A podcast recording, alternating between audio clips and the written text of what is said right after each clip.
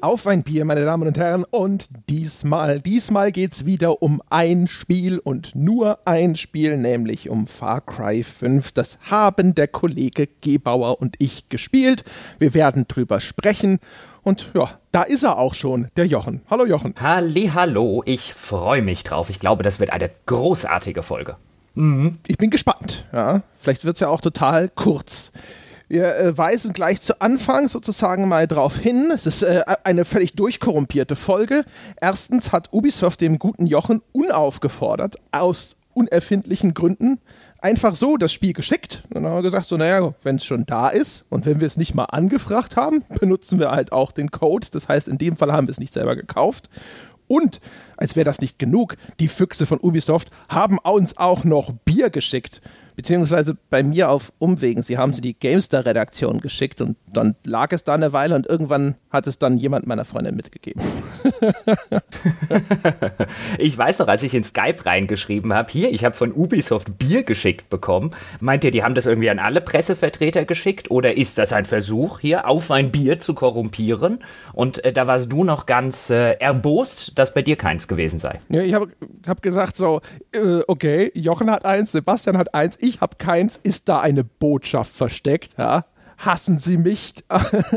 Aber es stellt sich raus, die sind halt nur nicht auf dem Laufenden. Ich nehme an, da ist irgendein Presseverteiler und der ist halt in meine Falle nicht aktualisiert. Och, ich fand meine Theorie, dass du zu häufig bei Unboxing-Videos Baguettes auf ihre Spiele geworfen hast, einfach viel schöner. Ja, das ist, ist ja nach wie vor äh, ist das ja offen, ja. Wer weiß. Vielleicht haben sie das ja auch missmutig verschickt, aber jetzt habe ich mir gedacht, sie haben sich solche Mühe gemacht, ein extra Far Cry 5 Bier zu produzieren, ja, also so mit ist halt irgendwas umetikettiertes, keine Ahnung, was da wirklich in dieser Flasche drin ist. Es könnte auch Zyankali sein, wir werden es erleben.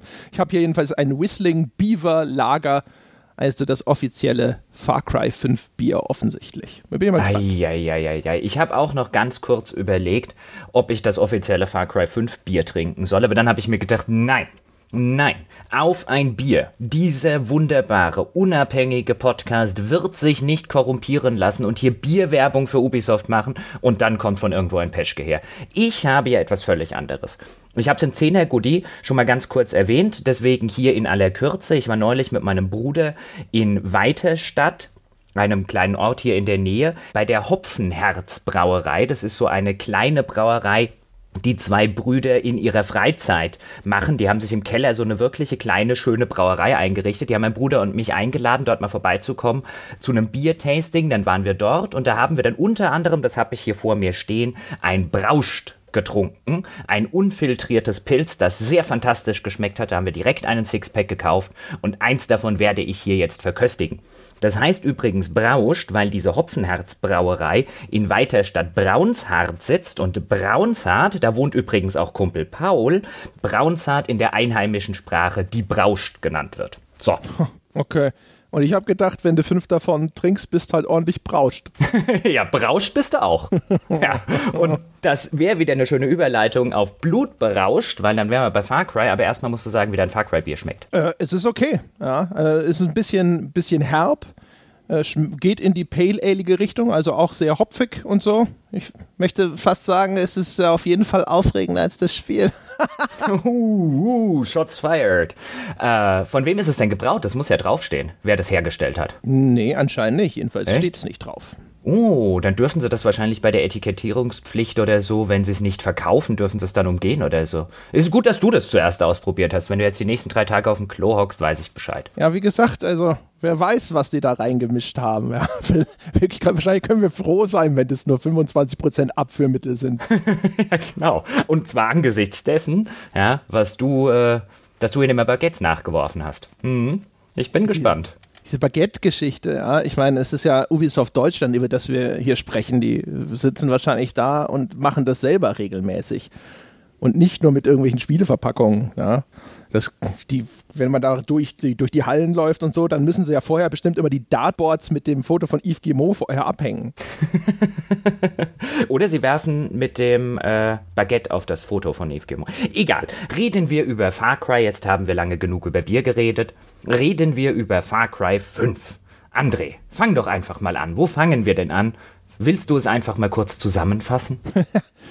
Meine Damen und Herren, Far Cry 5 ist der fünfte Teil der Far Cry. ja, eine Reihe von Ego-Shootern, irgendwann vor langer Zeit mal in, äh, ins Leben gerufen von Crytek und dann ab dem zweiten Teil von Ubisoft selber weiter produziert. Es sind äh, Open-World-Ego-Shooter, Surprise, Surprise. Sie sind äh, bekannt dafür seit dem dritten Teil, dass sie erstens äh, meistens in irgendeiner einigermaßen exotischen Regionen spielen und dass sie einen möglichst äh, psychopathischen Bösewicht als Hauptantagonisten haben. Äh, eines dieser Merkmale hat auch Far Cry 5, allerdings tauscht es die relativ exotische Lokalität, also Südseeinsel in 3 oder Himalaya Lookalike in 4 jetzt gegen die USA und zwar gegen den Bundesstaat Montana. Wir haben im Vorfeld schon über Far Cry 5 gesprochen, dass es dort diesmal zwar nominell darum geht, dass dort religiöser Wahnsinn thematisiert wird. Es geht um einen ja, zumindest christlich inspirierten Kult, ja, der diese ganze Bergregion in Montana besetzt hält und terrorisiert. Es war aber im Vorfeld auch in der Inszenierung des Spiels irgendwie immer so ein bisschen angelegt, als ob da vielleicht auch aktuelle sage ich mal, Stimmungen ja, in den USA eingefangen werden sollten oder möglicherweise könnten, ist das Spiel am Ende vielleicht kritisch gegenüber sowas wie irgendwelchen Hinterwäldlern in den USA oder gegenüber Trump und rechtsextremistischen Tendenzen oder ähnlichem. Das war alles vorher im Gespräch ja, da werden wir jetzt mal drüber sprechen müssen, wie viel davon tatsächlich eingetreten ist. Ja, dann wird es aber ein kurzer Podcast. Das wird ein kurzer Podcast. genau, dann, wenn wir nur darüber sprechen würden, wäre das tatsächlich ein kurzer Podcast. Genau. Ähm, das Spiel beginnt ja damit in einer etwas längeren Einstiegs-Erzählsequenz mit ganz kurzen spielerischen Abschnitten, dass man eben zu diesem Sektenführer, John Seed heißt er, glaube ich, oder ich verwechsel gerade nicht die Namen, John. Nee, das ist Joseph. Der Anführer Joseph, Joseph oh. und John ist der, der nominell erste Bruder. Richtig, richtig. Joseph und dann der andere heißt noch Jacob. Jacob, John und Joseph. Sorry, äh, ich komme bei den genau. John, Johns und, und Josephs auseinander. Äh, genau. durcheinander. Und eine Schwester gibt es auch noch, Face, wo wir schon beim Aufzählen sind. Das ist also ein vierköpfiges Bösewicht-Quartett. Und äh, Joseph als der Ob das Oberhaupt dieser Sekte, der steht als letzter auf unserer Strichliste. Und die anderen drei herrschen dann hinterher im Spiel jeweils über eine Region und sind dort dann jeweils quasi Endgegner. Ganz genau. Und dann geht es eben los, äh, dass man mit einem Helikopter der örtlichen Polizei in das Hauptquartier von Joseph Seed fliegt. Man hat einen Bundesmarschall dabei, der einen Haftbefehl gegen Joseph Seed besitzt und den auch wirklich vollstrecken will, gegen den Willen und gegen den Ratschlag des örtlichen Sheriffs. Man selber ist ein Deputy in diesem Sheriff's Department. Man kann am Anfang sich aussuchen des Spiels, ob man ein Männlein oder ein Weiblein spielen möchte. Man kann den Charakter auch ganz rudimentär mit Klamotten und ganz rudimentären Frisur- und Gesichtsoptionen noch so ein bisschen customizen, aber außer im Koop-Spiel sieht man den sowieso nie. Insofern ist das ein bisschen egal. Der Charakter wird auch, den man selber spielt, im ganzen Spiel in der Regel entweder Deputy oder Rook genannt, was so eine Abkürzung für Rookie ist, also für einen Anfänger. Offensichtlich spielt man also noch niemanden, der in diesem Sheriff's Department schon sonderlich lang ist, sondern einen wahrscheinlich erst kürzlich zum Deputy gemachten Hilfs-Sheriff sozusagen. Und als der fliegt man eben mit dem Sheriff und mit noch ein paar anderen Leuten aus diesem Sheriff's Department sowie diesem Bundesmarschall zu Joseph Seed, um ihn zu verhaften. Und obwohl der örtliche Sheriff sehr, sehr genau sagt, hier, ich halte das für keine gute Idee und lasst lieber eure Waffen stecken und das kann ganz, ganz schlimm für uns ausgehen. Der Bundesmarschall kann nicht an sich halten. Ähm, dann werden Waffen gezückt, dann wird der Typ abgeführt, dann will man mit dem Helikopter davonfliegen, dann die kultischen Anhänger des Joseph Seed flippen dann allerdings eine Runde aus, der Helikopter stürzt ab und das Spiel fängt an. Ja, genau. Frenetische Flucht durch den dunklen Wald und dann ist man quasi in dieser Open World angekommen und dann wird es auch eigentlich schon sofort ziemlich bizarr, weil am Anfang ist es noch so, man geht da halt hin, um diesen Sektenanführer zu verhaften. Dann kann man noch sagen, ja, ja, die äh, schießen also einen Helikopter ab und man geht da auch nur mit so einem winzigen kleinen Stoßtrupp rein. Das ist, ist alles auch schon so ein bisschen fragwürdig, aber da äh, kann man so vielleicht noch den Unglauben ein wenig zurückhalten. Und dann riegelt dieser Kult aber quasi diese ganze kilometergroße Region ab, äh, patrouilliert auf einmal mit Dutzenden und Dutzenden von Autos, Trucks und äh, Fußgruppen die ganze Region, blockiert den Handyempfang und, und, und.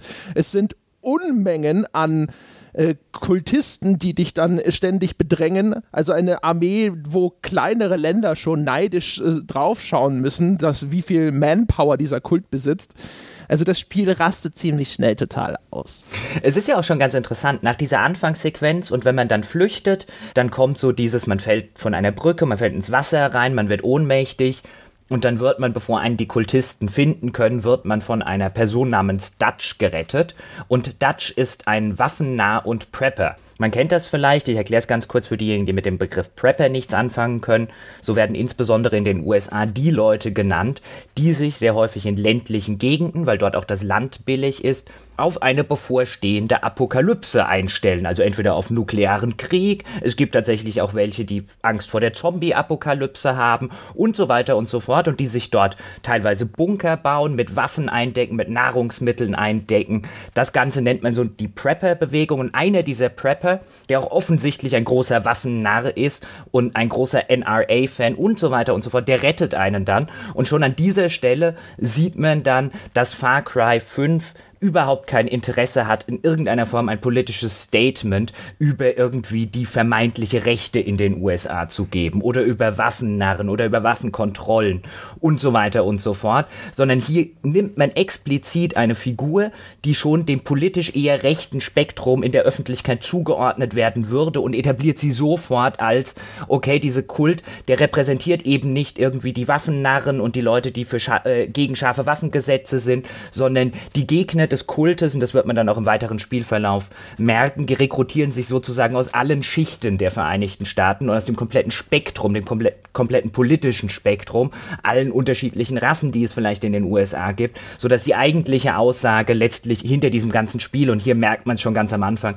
eben überhaupt keine politische ist, wie man vielleicht denken konnte. Ich habe das offen gestanden nicht erwartet, aber wenn man so ins Internet reinguckt, stellt man ja fest, der ein oder andere hat ja zumindest gehofft, dass es in irgendeiner Form sich traut, eine politische politische Message zu haben, die hat es nicht. Und hier bei dieser ersten Figur, die man dort sieht und mit der man eingeführt wird, die diejenige ist, die dich rettet und die offensichtlich diesem Kult auch mit äh, Waffengewalt entgegensteht, da handelt es sich schon um eine ganz archetypische Figur, von der man vielleicht gedacht hat, die könnte dort kritisiert werden. Aber nein. Ja, also unsere Diskussionen anhand des vorab veröffentlichten Materials damals ganz zu Anfang waren erheblich interessanter als das, was dann tatsächlich im Spiel in dieser Hinsicht abgeliefert wurde. Ich finde es grundsätzlich nicht schlimm. Also, weißt du, so, wenn ein Spiel sagt, okay, davon will ich mich jetzt fernhalten, legitim. Also der Wunsch ist da, dass Spiele sich in der Hinsicht mehr engagieren, weil es sehr selten ist, nach wie vor, dass Spiele in irgendeiner Form irgendeine relevante Message transportieren wollen. Aber grundsätzlich würde ich jetzt nicht da sitzen und sagen, wenn ein Spiel das nicht macht, ist das schlimm. Bei Far Cry 5 ist es insofern ein bisschen störend, weil Far Cry 5 halt durchgängig dadurch so einen Wasch mich, aber mach mich nicht nass Vibe hat. Also es hat lauter äh, Punkte, lauter Berührungspunkte mit Themen oder mit, äh, sag ich mal, so Hot-Button-Topic, sagt man im Englischen dazu, Reizthemen. Also sowas wie diese Prepper-Kultur zum Beispiel, wo es ja sozusagen, da kann man auch drüber diskutieren, sind die alle irre, haben die nur ein bizarres Hobby und sonst irgendwas. Und die werden aber halt dann meistens eher humorig dargestellt Implizit hat das Spiel allerdings ja dann trotzdem die Message, eigentlich hatten die alle recht. Ne? Also im, wenn man sozusagen einfach mal abstrakt draufschaut, die Prepper sind diejenigen, die dann hinterher dazu beitragen, dass überhaupt eine Gegenwehr gegen diesen Kult möglich ist. Es sind auch diejenigen, die diesen Widerstand quasi befeuern und anführen. Also da beißen sich einfach an vielen Stellen erstens die, die abstrakte Handlung und dann die tatsächliche Darstellung und an vielen anderen Ecken ist das ein sehr sehr starke Schwankung in der Tonalität, die dadurch entsteht. Also auch zum Beispiel der Kult, wie der dargestellt wird. Der Joseph Seed mit seiner Pilotenbrille zum Beispiel ist von der ganzen ja, von der Optik, wie diese Figur inszeniert ist, erinnert er für mich zumindest stark an den David Koresh. Das war der Anführer der mhm. Davidianer damals bei diesem Waco-Massaker. Mhm was ja auch eine sehr, sehr kontroverse Geschichte ist, also in, sowohl von der, dem Vorgehen der Regierungseinheiten, wenn man so will, als auch dessen, was diesen Kult betrifft. Ähm, und überall blitzen solche Sachen auf, wo Dinge scheinbar zumindest referenziert werden, die durchaus sehr, sehr heikle Themen sind aber das Spiel macht nicht mehr damit, sondern es, es, zeigt dir das mal so ganz kurz und du kannst das vielleicht assoziieren, aber es ist, ansonsten hält es sich sehr, sehr weit fern und hebt dann immer sofort die Hände und sagt so, nee, nee, und ich will niemanden kritisieren, ich will niemanden böse machen, ich will einfach nur hier irgendeine Geschichte erzählen, aber eigentlich dann auch nicht. ja, auf jeden Fall. Also das kann ich alles so unterschreiben. Man sieht es ja auch zum Beispiel bei teilweise bei anderen Figuren. Du hast dann ja in der ersten größeren Region, in der ich jetzt zumindest unterwegs war, hast du einen sehr prominenten prominenten NPC, nämlich den äh, Pfarrer der örtlichen christlichen Gemeinde. Das ist ein schwarzer Pfarrer, der bildet dann sofort auch dieses Gegengewicht zu dem weißen Sektenanführer Joseph Seed, also sowohl was die Hautfarbe angeht, als auch was das angeht, dass er natürlich als der rechtschaffene Pfarrer so den Teil des Christentums oder den Teil der Kirche oder den Teil der Religion vertritt, die mit Extremismus eben nichts am Hut haben wollen, sodass das Spiel oder dass man dem Spiel an dieser Stelle auch gar nicht nachsagen könnte, es sei religionskritisch, auch wenn der Joseph Seed die ganze Zeit sehr freizügig aus der Bibel Bibel zitiert, aber dann kann man natürlich oder könnte Ubisoft oder könnte das Spiel oder könnten die Entwickler jederzeit argumentieren, nein, nein, guck mal, wir haben doch da diesen schwarzen Priester, der sich explizit diesem Widerstand angeschlossen hat. Das ist also kein kein Angriff oder keine Kritik an irgendeiner Religion oder an irgendeiner Kirche.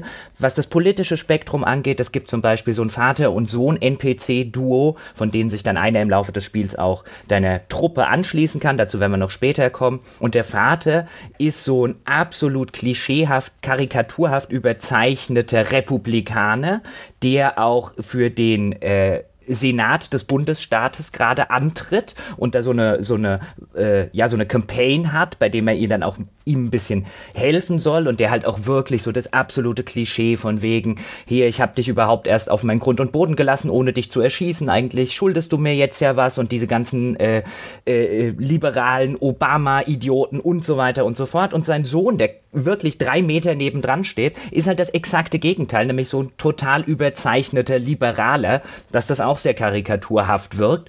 Und dann hast du eben dieses Vater- und Sohn-Duo und da merkst du es schon so extrem, dass das Spiel überhaupt kein Interesse an einer politischen Botschaft hat. Das stellt sich wunderschön in die Mitte und sagt, wir machen uns ein bisschen über die lustig und ein bisschen über die anderen lustig, sodass uns am Ende keiner sagen kann, wir wären auf der Seite oder wir wären auf der anderen Seite. Ja, genau. Also es macht aus allem, wo es heikel wird, dann sehr schnell solche Karikaturen, dass es dann teilweise schon so ein bisschen wieder GTA-haft anmutet in dem Umgang, sodass es dann aber auch nicht möglich ist, das wirklich ernst zu nehmen. Der Vater zum Beispiel, das ist tatsächlich sogar ganz witzig, ehrlich gesagt, den, äh, den kannst du hinterher auch auf einem der Anrufbeantworter hören. Also in mhm. dem Spiel stehen überall so Anrufbeantworter, wo du aufgezeichnete Nachrichten abhören kannst und dann äh, da, da gibt er so seinen, seinen Wahlkampfspot zum Besten und dann erklärt er halt zum Beispiel, dass er eine 700 Meter hohe Eis, einen 700 Meter, 700 Meter hohen Eiswall an der Grenze zu Kanada errichten will, den er jedes Jahr ein Stückchen weit nach Norden verschiebt, bis Kanada zu den USA gehört.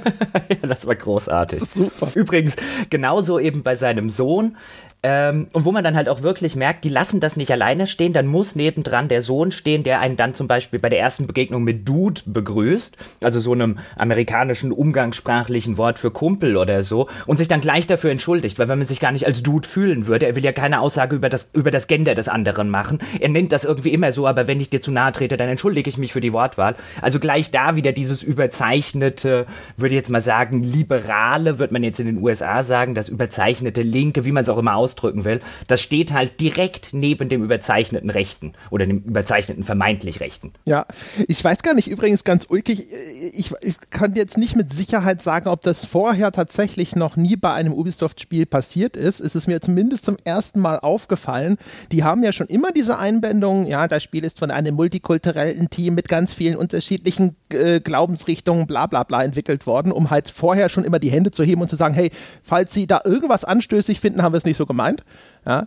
Und äh, aber bei, bei Far Cry 5, zum ersten Mal für mich zumindest, steht auch noch da, das Spiel wurde von keiner Regierungsstelle vorher freigegeben mhm. oder sowas. Wo mhm. ich gedacht habe, so, mhm. ist da jetzt sogar noch ein Disclaimer für Verschwörungstheoretiker dabei, damit sie hinterher, wenn jemand da sitzt und sagt so, hm, das, das hat ihnen doch die Regierung, hat sie doch gezwungen, das so zu machen.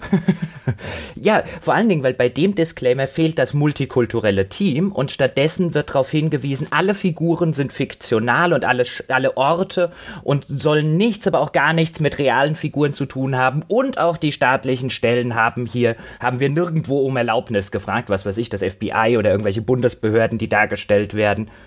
Ja, also der, der geänderte Disclaimer ist in sich schon sehr interessant und sagt schon relativ viel darüber aus, dass man am Ende eben dastehen will und sagen kann, das ist alles nur ein Spiel. Ja, genau. Ich glaube, das ist tatsächlich, also das, das häufig kritisierte, das ist ja nur ein Spiel.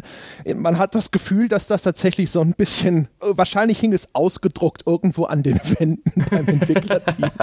Wobei an der Stelle jetzt vielleicht auch noch, du hast es ja schon gesagt, ich finde es grundlegend auch nicht schlimm. Natürlich kann man es schade finden, dass sich ein Spiel wie Far Cry, das sich schon so ein Setting nimmt in den modernen USA mit Preppern, mit äh, Republikanern versus Demokraten, mit einem Donald Trump im Weißen Haus und so weiter. Natürlich kann man es schade finden, dass ein solches Spiel keine explizite politische Message besitzt oder solche Themen eben nur mit du hast schon wunderbar formuliert, so mit erhobenen Händen ähm, anfasst, wenn es sie überhaupt anfasst und bestenfalls nur streift. Natürlich kann man das schade finden. Ich für meinen Teil, ich habe das nicht erwartet, dass Ubisoft das macht, um Gottes Willen. Das ist ein AAA-Spiel von einem großen Publisher sich in irgendwelche politischen Nesseln setzt. Das wird zumindest auf absehbare Zeit nicht passieren. Deswegen habe ich es nicht erwartet. Und ich finde es offen gestanden auch nicht schlimm.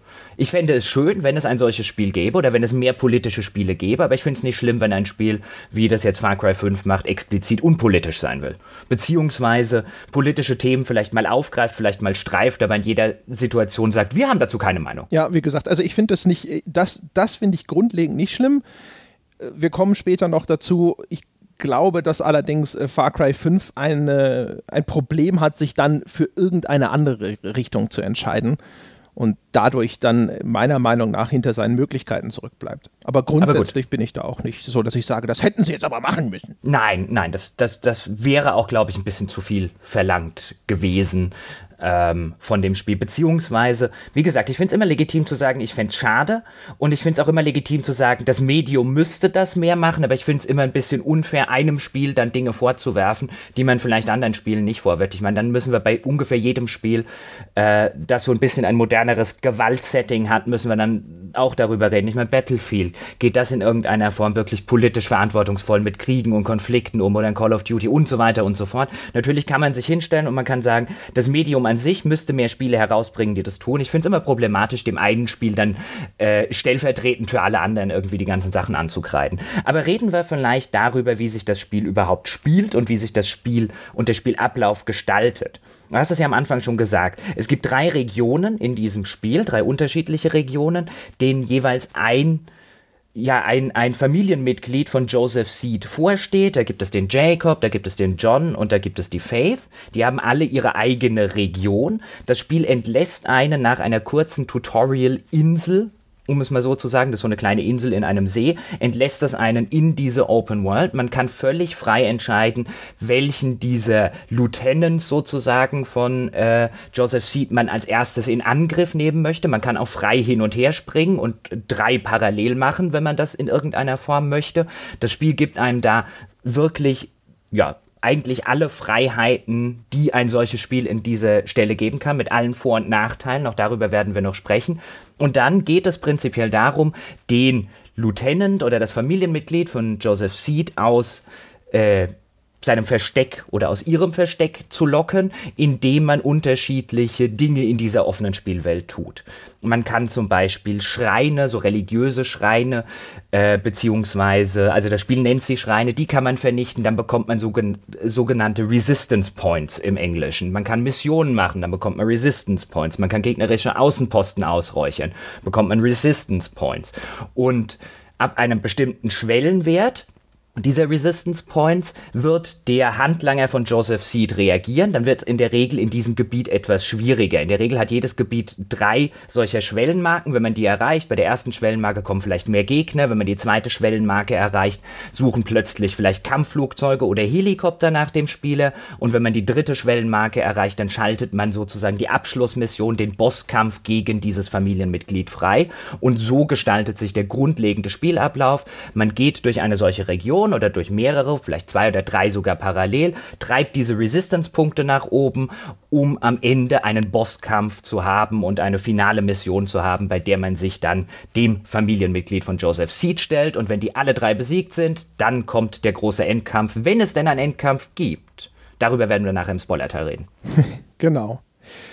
Ja, also man, kann, glaube ich, festhalten, also Far Cry 5 bemüht sich auf vielen Ebenen, dem Spieler mehr Freiheit zu geben als vorher in früheren Far Cry-Teilen. Also einmal eben dadurch, dass du relativ frei deinen Weg wählen kannst, also eben auch in welcher Region du anfängst oder auch ob du jetzt quasi eine Region komplett abarbeitest oder überall ein bisschen machst und wann du dann zu so einem Bosskampf kommst, das kannst du alles relativ gut kontrollieren. Äh, du hast auch ein Perk-System, das viel freier ist. Also es gibt keinen festen Skilltree oder sowas, sondern du verdienst zwischendrin immer Skillpunkte und dann kannst du dort die frei verteilen. Es gibt ganz wenige Skills, die aufeinander aufbauen, wie zum Beispiel mehr Health, wo du dann halt erst die erste Stufe freigeschaltet haben musst, bevor du die zweite freischalten kannst und so weiter. Aber ansonsten die allermeisten Fähigkeiten, um die du deine Spielfigur erweitern kannst, stehen dir auch von Anfang an zur Verfügung und die kannst du dann auch sofort einkaufen. Oder auch das Spiel hat eigentlich ist jetzt nicht ganz richtig, was ich jetzt sage, aber eigentlich vor allem eine zentrale weitere Ressource, nämlich Geld. Und mit dem kannst du dann so ziemlich alles kaufen. Es gibt zwar noch nominell ein Crafting-System, das tritt aber sehr, sehr stark in den Hintergrund. Und ansonsten Waffen, Hubschrauber, Autos und so weiter. Alles läuft über Geld. Und ähm, wenn man so möchte, ist ist das einerseits ganz cool, weil es das Ganze sehr schlüssig und sehr simpel macht und man auch dadurch sehr, sehr viele Freiheiten hat, was man zu welchem Zeitpunkt bekommt. Also die Sachen, die man gerne haben möchte, weil sie dem eigenen Spielstil entsprechen oder weil sie einfach für dich persönlich faszinierend sind, die kriegst du relativ schnell in die Hände und kannst es dann auch relativ schnell einsetzen. Auf der anderen Seite, sage ich mal, kann das auch dazu führen, dass du sehr viel schneller einfach an den Punkt kommst, dass du alles schon hast, was du wirklich cool findest und dann immer noch eine Menge Zeug zwar offen ist, das aber, sage ich mal, einfach nicht mehr so ansprechend ist. Ich fand das ganz interessant jetzt in dieser ganzen, jetzt haben wir ja viele Sachen aufgezählt. Also mir ging es so, ich habe bei dem John angefangen. Ich hoffe, ich verwechsel den nicht wieder, also den ganz unten im Süden, der heißt auch mhm. John. Genau, bei dem jüngsten Bruder, glaube ich, ist das von äh, Joseph. Da habe ich angefangen, weil das Spiel einem so ein bisschen sagt, du kannst zwar frei rumlaufen, aber eine gute erste Station wäre irgendwo da unten im Süden. Da habe ich gedacht, okay, fängst mit der Region an. Wenn mir das Spiel schon diesen Hinweis gibt, spiele ich es mal so, wie es von mir will. Hab dann auch gleich angenommen, André macht bestimmt was völlig anderes, nur um zu gucken, ob es geht, oder? Natürlich. Natürlich. Wo hast du angefangen? Ja, das, ich habe mir halt gedacht, weißt du, okay, das Spiel sagt, hier sind diese drei Regionen und dann, wie gesagt, es gibt dir ein sehr, sehr deutliches Kopfnicken, so nach dem Motto, da unten solltest du aber eigentlich anfangen. Und ich so, ja, aber wenn du, wenn du schon sagst, ich kann es mir aussuchen, dann suche ich jetzt aus und habe mir gedacht, so, dann fange ich halt bei der Faith an also der einzigen Frau in der Seed-Familie und habe mir gedacht, so wollen wir mal sehen, was da passiert. Gut, ich habe also ganz der brave Soldat, habe also meine Befehle befolgt oder das Kopfnicken und bin in den Süden marschiert und dann hatte ich so, ich würde mal schätzen, sieben bis acht Stunden einen Heidenspaß mit diesem Spiel. Dann habe ich da einen Außenposten ausgeräuchert, dort ist mal irgendein Vehikel des Kultes mit irgendwelchen Gefangenen lang gefahren, da habe ich dann die Reifen zerschossen, habe die Gefangenen gerettet, habe ein paar Missionen gemacht, gemacht, über das Missionsdesign wird noch zu reden sein, habe mich umgeguckt, habe Tiere gejagt und so weiter und so fort, habe dabei natürlich, wie ich es vorher gesagt habe, die ganze Zeit diese Resistance-Punkte nach oben getrieben, konnte mir dann neue Waffen kaufen, weil teilweise ist der Waffen-Unlock ist an die Resist, äh, an die Resistance-Stufen gekoppelt, sodass man erst eine gewisse Anzahl Resistance-Stufen äh, freigeschaltet haben muss, damit man äh, erweiterte Waffen dann kaufen kann, habe dann mein Geld dafür ausgegeben, hatte wie gesagt einen großen Spaß mit dem Spiel. Dann kam es zum finalen Showdown mit John Seed. Auch die Mission fand ich eigentlich sogar relativ gelungen, auch wenn es weniger ein Bosskampf war, sondern mehr eine äh, Mission, bei der es dann darum ging, irgendwie sein Flugzeug abzuschießen. Das ist also so eine, so eine, so eine Flugzeugmission, die eigentlich ganz cool gemacht war. Und dann kam ich ins zweite Gebiet, dann bin ich nämlich auch zu Faith marschiert und dann habe ich festgestellt, das wiederholt sich jetzt eins zu eins noch zweimal in exakt der gleichen Struktur. Und dann stand ich zum ersten Mal da und habe gedacht, puh, ich weiß nicht, wie lange mir das noch Spaß macht. Aber die ersten Stunden in diesem ersten Gebiet, die gehören mit zum Besten, was ich in den letzten Jahren in oder zum spaßigsten. Zum besten wäre vielleicht zu viel gesagt, aber zum spaßigsten, was ich in den letzten Jahren im, im Open-World-Bereich gespielt habe. Ich hatte viel, viel mehr Spaß als zum Beispiel bei Far Cry 4. Das habe ich irgendwann nach fünf oder sechs Stunden gelangweilt abgebrochen. Hier fand ich das wirklich sehr, sehr spaßig. Es hat außerdem eine wunderschöne Spielwelt. Ich glaube, Andre und ich haben beide gesagt, wir wollen sofort nach Montana in Urlaub. Ja, fantastisch.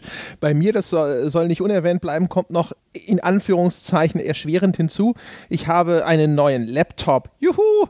Das heißt, ich habe ein Hardware-Upgrade und jetzt konnte ich da nachdem mein alter Laptop meistens so an dem Punkt angekommen war, wo man für eine vernünftige Framerate dann eher so auf Mittel gespielt hat oder sowas, jetzt konnte ich auf allerhöchsten Settings spielen. Und wie es halt so ist, ne, mit der neuen Technik, das neue Baby zum ersten Mal so richtig äh, ausfahren zu können, das war natürlich sowieso cool. Aber das Spiel ist wirklich, wirklich schön. Also diese, diese Region, die es da darstellt, mit Seen und Sümpfen und Bergen und Bodennebel und meine Güte, weite Weizenfelder und weiß der Himmel noch was. Das sieht wahnsinnig, wahnsinnig schön aus. Ich finde, es ist auch technisch sehr, sehr gelungen. Und ähm, glaube, allein deswegen hatte ich schon so eine Grund, so eine Grundstimmung von, ach, das ist doch schon mal sehr nett. Ähm, ich würde auch auf jeden Fall sagen, die erste Region abzuarbeiten sozusagen ist der beste Teil von Far Cry 5. Ich muss gestehen, aber ich habe es ich durchgespielt, habe dann sogar, nachdem ich es durchgespielt habe, noch so ein paar Missionchen nachgearbeitet. Ich hatte eigentlich schon durchgehend immer zumindest so ein, einen, einen netten, unterhaltsamen Spaß mit dem Spiel. Ja. Weil es halt einfach grundlegend wirklich, wirklich gut gemacht ist und weil es ehrlich gesagt auch einen gewissen Sweet Spot findet zwischen so leicht, dass du sehr selten frustriert bist und dadurch sehr viel experimentieren kannst in dieser offenen Spielwelt, aber nicht so primitiv einfach, dass du es komplett nur noch in Autopilot spielst und es dann einfach total öde wird. Also dem würde ich ebenfalls zustimmen. Also es war jetzt auch so, bis ins letzte Gebiet hinein und bis zum Bosskampf, zum Finalen und so weiter und so fort ich saß nie davor und war gelangweilt von dem Spiel. Aber diese erste Region, in der ich halt richtig viel Spaß hatte, wenn man mit der fertig ist und dann eben zu der zweiten wechselt und dann sieht man, okay, die, exakt die gleiche Formel wird jetzt in der zweiten Region nochmal angewendet und später in der dritten. Und wenn man erstmal hinter diese Formelhaftigkeit gestiegen ist, dann ist es halt, oder war es bei mir halt eher so ein Gefühl von, irgendwann wird es dann ein bisschen zur Arbeit und nicht mehr so sehr zu, ich mache jetzt, worauf ich Lust habe, sondern, ah, ich sollte das da drüben machen, weil da gibt es wieder Resistance-Punkte dafür und so weiter und so fort. Sodass es bei mir wirklich so einen so schon spürbaren Knick gegeben hat. Aber ich war auch genau wie du es sagst, ich war nie an dem Punkt, wo ich gesagt habe, ich habe jetzt keine Lust mehr weiter zu spielen. Ich war, im schlimmsten Fall war ich milde und amüsiert unterhalten. Ja. Das, was du eben, was du beschreibst, das ist auch tatsächlich etwas, das muss man eindeutig kritisieren an dem Spiel. Ähm, auch wenn es eigentlich einen Kritikpunkt adressiert, den ich selber bei Far Cry 3 damals vorgebracht habe. Bei Far Cry 3 habe ich damals gesagt, sie haben eigentlich einen coolen Bösewicht gehabt mit Vars. Und das große Problem war für mich, man kommt am Anfang in Kontakt mit Vars, also wirklich äh, sozusagen Mano a Mano, da ist man ja auch in so einem Käfig gefangen und wird dann von Angesicht zu Angesicht von Vars so ein bisschen, na, äh, weiß gar nicht, verhöhnt ist vielleicht sogar der falsche Ausdruck, der blabert da halt seine psychopathische Ideologie dir ins Gesicht und danach verschwindet der aber über ganz weite Strecken aus dem Spiel, zumindest als tatsächlicher Akteur, den man zu Gesicht bekommt. Und das Spiel hat hier eine narrative Struktur gewählt, die dazu, dafür sorgt, dass du mit dem jeweiligen Bösewicht der Region immer mal wieder tatsächlich in einen unmittelbaren Kontakt treten kannst. Allerdings wiederholt es das halt strukturell eins zu eins in jedem Gebiet. Und äh, das ist beim ersten Mal noch sowas, wo man, also für mich bei, in der Region von Faith, muss ich sagen, da habe ich noch gedacht, so, ja, okay. Und dann bin ich zu John gegangen und dann passierte das gleiche wieder und habe gedacht, so, äh, und dann beim, beim dritten Mal bei Jacob, wo es dann wirklich auch noch im Grunde genommen wirklich exakt das gleiche in Grün ist, wieder wie bei, ähm, wie bei John, da habe ich echt gedacht, so, boah, Leute, also habt ihr denn wirklich keine bessere Lösung für dieses Problem gefunden, als das immer wieder auf die exakt gleiche Art abzuarbeiten. Das war enttäuschend. Vielleicht sollten wir da ein bisschen konkreter werden. Das sind jetzt ganz leichte Spoiler, aber sie verraten noch nichts von der Story. Denn das, was du meinst, André, ist ja, also ich habe bei John angefangen und dann stand plötzlich auf meinem Bildschirm irgendwann nach einem Funkspruch, den ich von John bekommen habe, You have been marked. Also du wurdest markiert, um es jetzt einfach mal ganz plump auf Deutsch zu übersetzen. Und dann sind von überall Gegner plötzlich auf mich eingestürmt und ich habe mich dieser Gegner natürlich erwehrt und äh, wollte davonlaufen. Und es hat ungefähr 20 Minuten gedauert, wo ich gedacht habe, ey, sag mal, die müssen doch irgendwann mal aufhören. Ich weiß nicht, was dieses You have been marked hier jetzt zur Hölle heißen soll, aber irgendwann müssen muss doch mal ein Ende bei diesen Gegnerwellen sein, weil ich so ein bisschen angenommen habe, dass das halt so eine Art Story-Ereignis ist und dann muss ich mich jetzt gegen ganz viele Gegner erwehren. Stellt sich raus, nein, ich muss mich gar nicht erwehren. Ich muss mich sozusagen von denen in Anführungszeichen umbringen lassen, denn dann entführt mich John, also der hat diese Hescher zu mir geschickt, um mich zu entführen, damit ich eben so eine Erzählpassage mit dem Bösewicht habe, wie du es gerade beschrieben hast. Und das passiert dreimal bei John und dann bei Faith passiert es wieder dreimal Wobei bei Faith sind es dann solche Drogenalbträume, in denen du, in denen du ihr begegnest, oder solche Drogenvisionen, wo es dann diese kurzen Erzählpassagen gibt, wo man eben Angesicht in Angesicht mit den jeweiligen Bossen oder mit den halt jeweiligen psychopathischen Figuren interagiert oder sich von denen halt einfach einen vom, vom Pferd erzählen lässt, damit eben nicht sowas entsteht, was du vorhin bei Far Cry 3 geschildert hast. Und Jacob entführt dich danach, also das war die Reihenfolge, der ich es gespielt habe, und Jacob entführt dich danach wieder. Und spätestens bei Jacob habe ich mir gedacht, dass der mich das erste Mal entführt hat. Erstens, boah, ihr macht das wirklich eins zu eins in jeder Region. Und zweitens, pass mal auf, ich habe gerade deinen Bruder und deine Schwester umgebracht. Und du hast nichts Besseres zu tun, als mich zu entführen und mir irgendeinen Sermon zu erzählen? Seriously? Du bist nicht nur Psychopath, du bist auch echt dumm wie ein Ofen. Ja, gut. Also das Spiel versucht es ein bisschen zu erklären. Die Geschwister wollen dich ja auch umbringen und der Joseph sagt aber, nee, nee, das machen wir nicht sozusagen, weil du irgendwie Teil seiner göttlichen Vorsehung bist. Aber ja, also der ganze Kram ist halt echt, äh, das ist halt einfach ziemlicher Quatsch, weil als Spieler bist du sowieso ganz gut darin geschult, Muster zu erkennen. Und da musst du jetzt natürlich noch nicht mal in irgendeiner Form irgendeine Vorbildung oder sonst was mitbringen, sondern das ist halt in, der, in dem Falle dann auch wirklich extrem frappierend, dass das Spiel hier immer wieder den ganz exakt gleichen Mechanismus anwendet.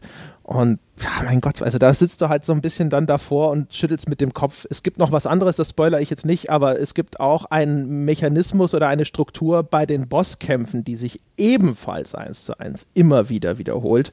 Und wo du dann auch denkst, so, was jetzt echt? Schon wieder? Na gut. Ja, an der Stelle verschenkt das Spiel leider so ein bisschen Potenzial. Ich verstehe schon, was sie versucht haben. Nämlich, sie wollten, glaube ich, genau das vermeiden, was du bei Far Cry 3 und bei Vars geschildert hast.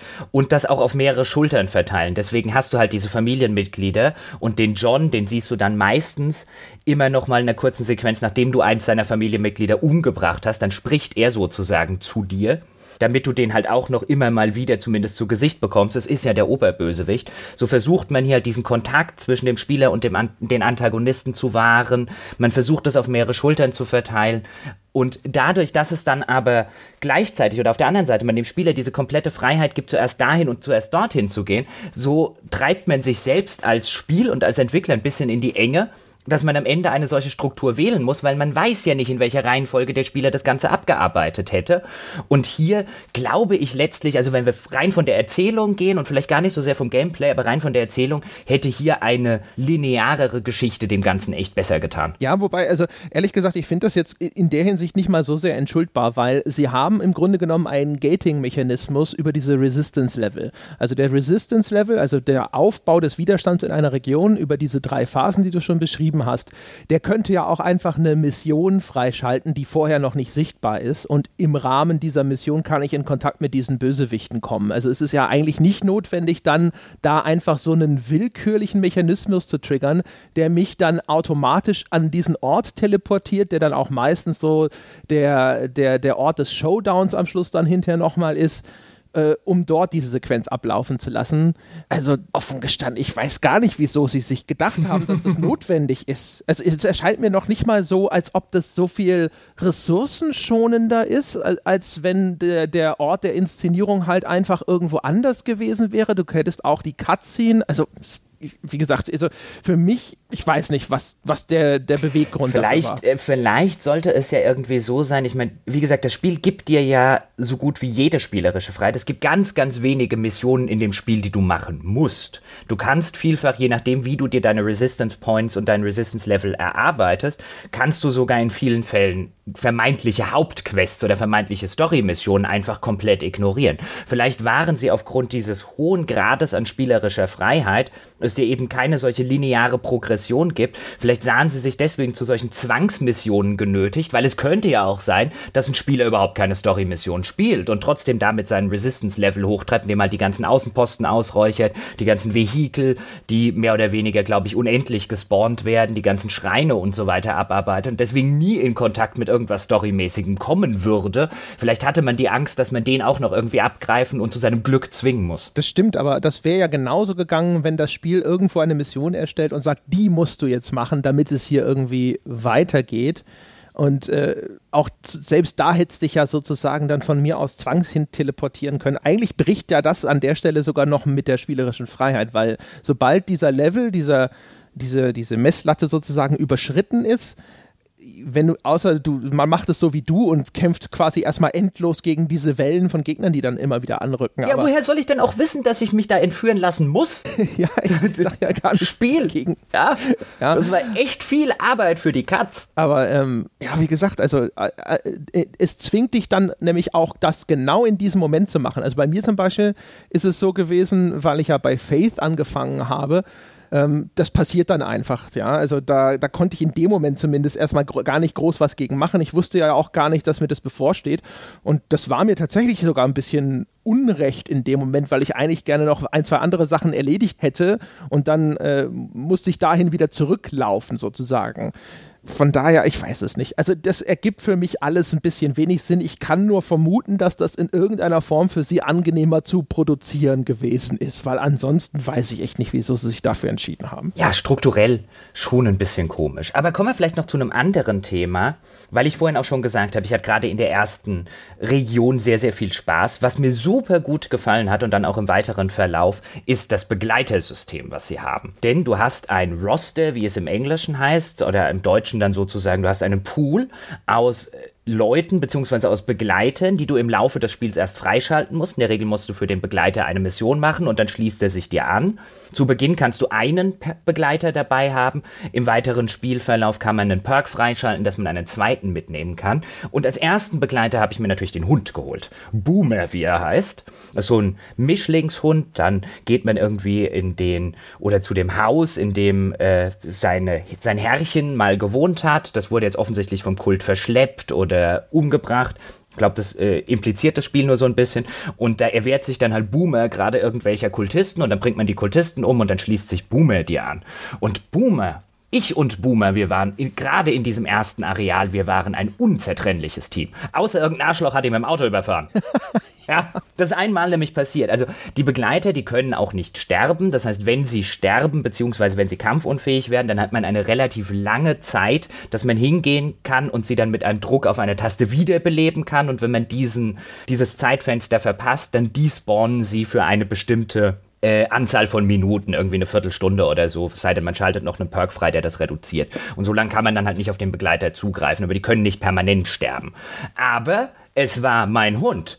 Ja, und dann ich hab die ganze Scheißregion befreit und dann kommt irgend so ein Widerstandstyp in seinem komischen Jeep, brettert die Straße entlang, ja, achtet überhaupt nicht auf seine Geschwindigkeit, guckt nicht vorne, links und rechts und überfährt meinen Hund. Ja, oder mhm. standrechtliche Erschießung nehme ich an. Ja, aber sowas von. Sowas von eine standrechtliche Erschießung. Ich hab, den, hab ihm den Reifen weggeschossen und danach war der Resistance-Kämpfer aber hin. So, fupp, über mein, und ich so, what the fuck? Ja, die Begleiter sind cool. Also dadurch, dass ich in der, in der Faith-Region angefangen habe, habe ich automatisch alles richtig gemacht, denn äh, äh, habe als Katzentyp damit in der Region angefangen, wo man den Puma bekommen kann, oh. also das Puma-Mädchen. Peaches. Ja, genau. Gibt es einen Begriff für weibliche Pumas? Ich glaube nicht. Egal, auf jeden Fall Peaches und Peaches und ich waren auch ein tolles Team. Äh, die Begleiter sind toll. Also zumindest die, die, man muss konkret sagen, die Tierbegleiter sind toll. Und das besonders Schöne ist erstens, dass man hinterher noch einen zweiten Begleiterslot freischalten kann. Das heißt, dann hat man Boomer und Peaches im Team, ja, den Hund und den Puma. Der Hund hat äh, eine Spezialfähigkeit, dass er Gegner markiert, ja, also so wie so ein, wie so ein Wachhund, der halt äh, erkennt, dass dort eine Bedrohung ist. Und Peaches ist halt natürlich als Raubkatze gut darin, sich anzuschleichen und Gegner heimtückisch um die Ecke zu bringen. Die sind eine super Combo. Und es ist, es ist echt toll. Auch super toll übrigens, die können dich umgekehrt auch wiederbeleben. Und dann kommt halt Peaches an und schlägt dich im Gesicht und dann bist du wieder lebendig. ja, oder Boomer eben. Ich hatte auch die, eigentlich die meiste Zeit hatte ich genau die beiden dabei. Ich hatte meinen Hund und ich hatte meine Katze und ich hatte mein Snipergewehr und wir waren ein Traumtrio. Super. Mhm. Also die menschlichen Begleiter hingegen, die sind durchaus, weil sie natürlich schießen können, vielleicht nicht unnütz aus einer Gameplay-Sicht, aber weil die Figuren in dieser Region irgendwo zwischen äh, nicht so cool oder Karikatur schwanken, ehrlich gesagt, hatte ich null Interesse, einen aus dieser Riege von geh weg und schließ dich wieder in deinem Bunker ein, Typen mitzunehmen, äh, sondern die tierischen Begleiter, die waren wirklich, wirklich, wirklich toll. Da hatte ich, also das ist einfach ein schönes Gefühl und genauso wie du es auch mhm. beschreibst, das sind die, mit denen man sofort auch einfach diese emotionale Verbindung hat. Wenn ein, ein Gegner Peaches umgelegt hat oder sowas, dann kannst du aber glauben, ja, you have been marked, mein Freund. Oh. das ist aber auch wirklich, also das, das mag jetzt vielleicht an uns beiden liegen, weil wir auch Privathunde in meinem Fall und in deinem Fall Katzen haben, oder ich habe einen Hund, bevor jetzt Leute denken, wo hat der seinen zweiten Hund her? Vielleicht funktioniert das da auch besser, aber wenn Boomer oder wenn Peaches irgendwie kampfunfähig rumlagen, dann war es ein, wir lassen alles stehen und liegen und die beiden werden wiederbelebt. Wenn irgendwie Nick Rye heißt der, glaube ich, der komische Pilot, ja, irgendwo Probleme in seinem Flugzeug hatte, der ist eigentlich ganz cool, im Sinne von, dass dann fliegt halt ein Flugzeug über dir rum, wo er drin sitzt und dann kannst du Luftangriffe äh, bei ihm anfordern, was eigentlich eine ziemlich geile Aktion ist. Aber zu denen habe ich halt nie diese Bindung, die ich bei, bei Boomer und Peaches ja. hatte oder bei Cheeseburger. Cheeseburger ist auch super. Cheeseburger ist nämlich der Bär. Man kann einen zahmen Grizzlybär, also der ist nur zahm zu einem selbst, zu Gegnern ist der überhaupt nicht zahm. Auch den kann man freischalten. Und ich finde, man merkt auch, dass es sich sowohl bei den Missionen, bei diesen tierischen Begleitern, als auch bei so kleinen Details wie den Missionsnamen irgendwie ein bisschen mehr Mühe gegeben haben. So als sei das auch so eine Geschichte gewesen, die den Entwicklern so ein bisschen am Herzen lag. Denn die Mission, bei der man Cheeseburger, den Bär freischaltet, heißt nämlich A Right to Bear Arms. Hm. Finde ich ziemlich cool. Aber so Wortspiele haben sie natürlich relativ häufig in den Missionsnamen mit drin. Aber das, ich weiß nicht, ob das der Eindruck ist, weil äh, einem die menschlichen, also mir die menschlichen Begleiter so wurscht waren und ich die tierischen Begleiter so cool fand. Keine Ahnung. Cheeseburger ist halt auch ein schönes Beispiel dafür, dass Far Cry sehr häufig ein bisschen albern ist, ja. Also das ist ja auch noch ein, ein, ein zahmer oder zu einem gewissen Grad domestizierter Grizzlybär mit Diabetes, den du da bekommst. ja, genau. Du darfst ihm nämlich keine Cheeseburger geben, weil er Diabetes hat. Ja. Und äh, sie haben auf jeden Fall, da haben sie wirklich also ziemlich alles richtig gemacht. Ja, die, die Viecher sind niedlich, die sind schön animiert. Selbstverständlich gibt es auch die Möglichkeit, sie zu streicheln. Ja, es gibt den Pet-Button, wo ich äh, das erste, was ich, was ich gedacht habe, als ich dann Peaches hatte, war, kann ich Peaches denn streicheln? Und ja, das kannst du. Und dann gibt sie auch Köpfchen, wie das eine Katze zu machen hat, wenn sie sich wohlfühlt. Toll. Mhm.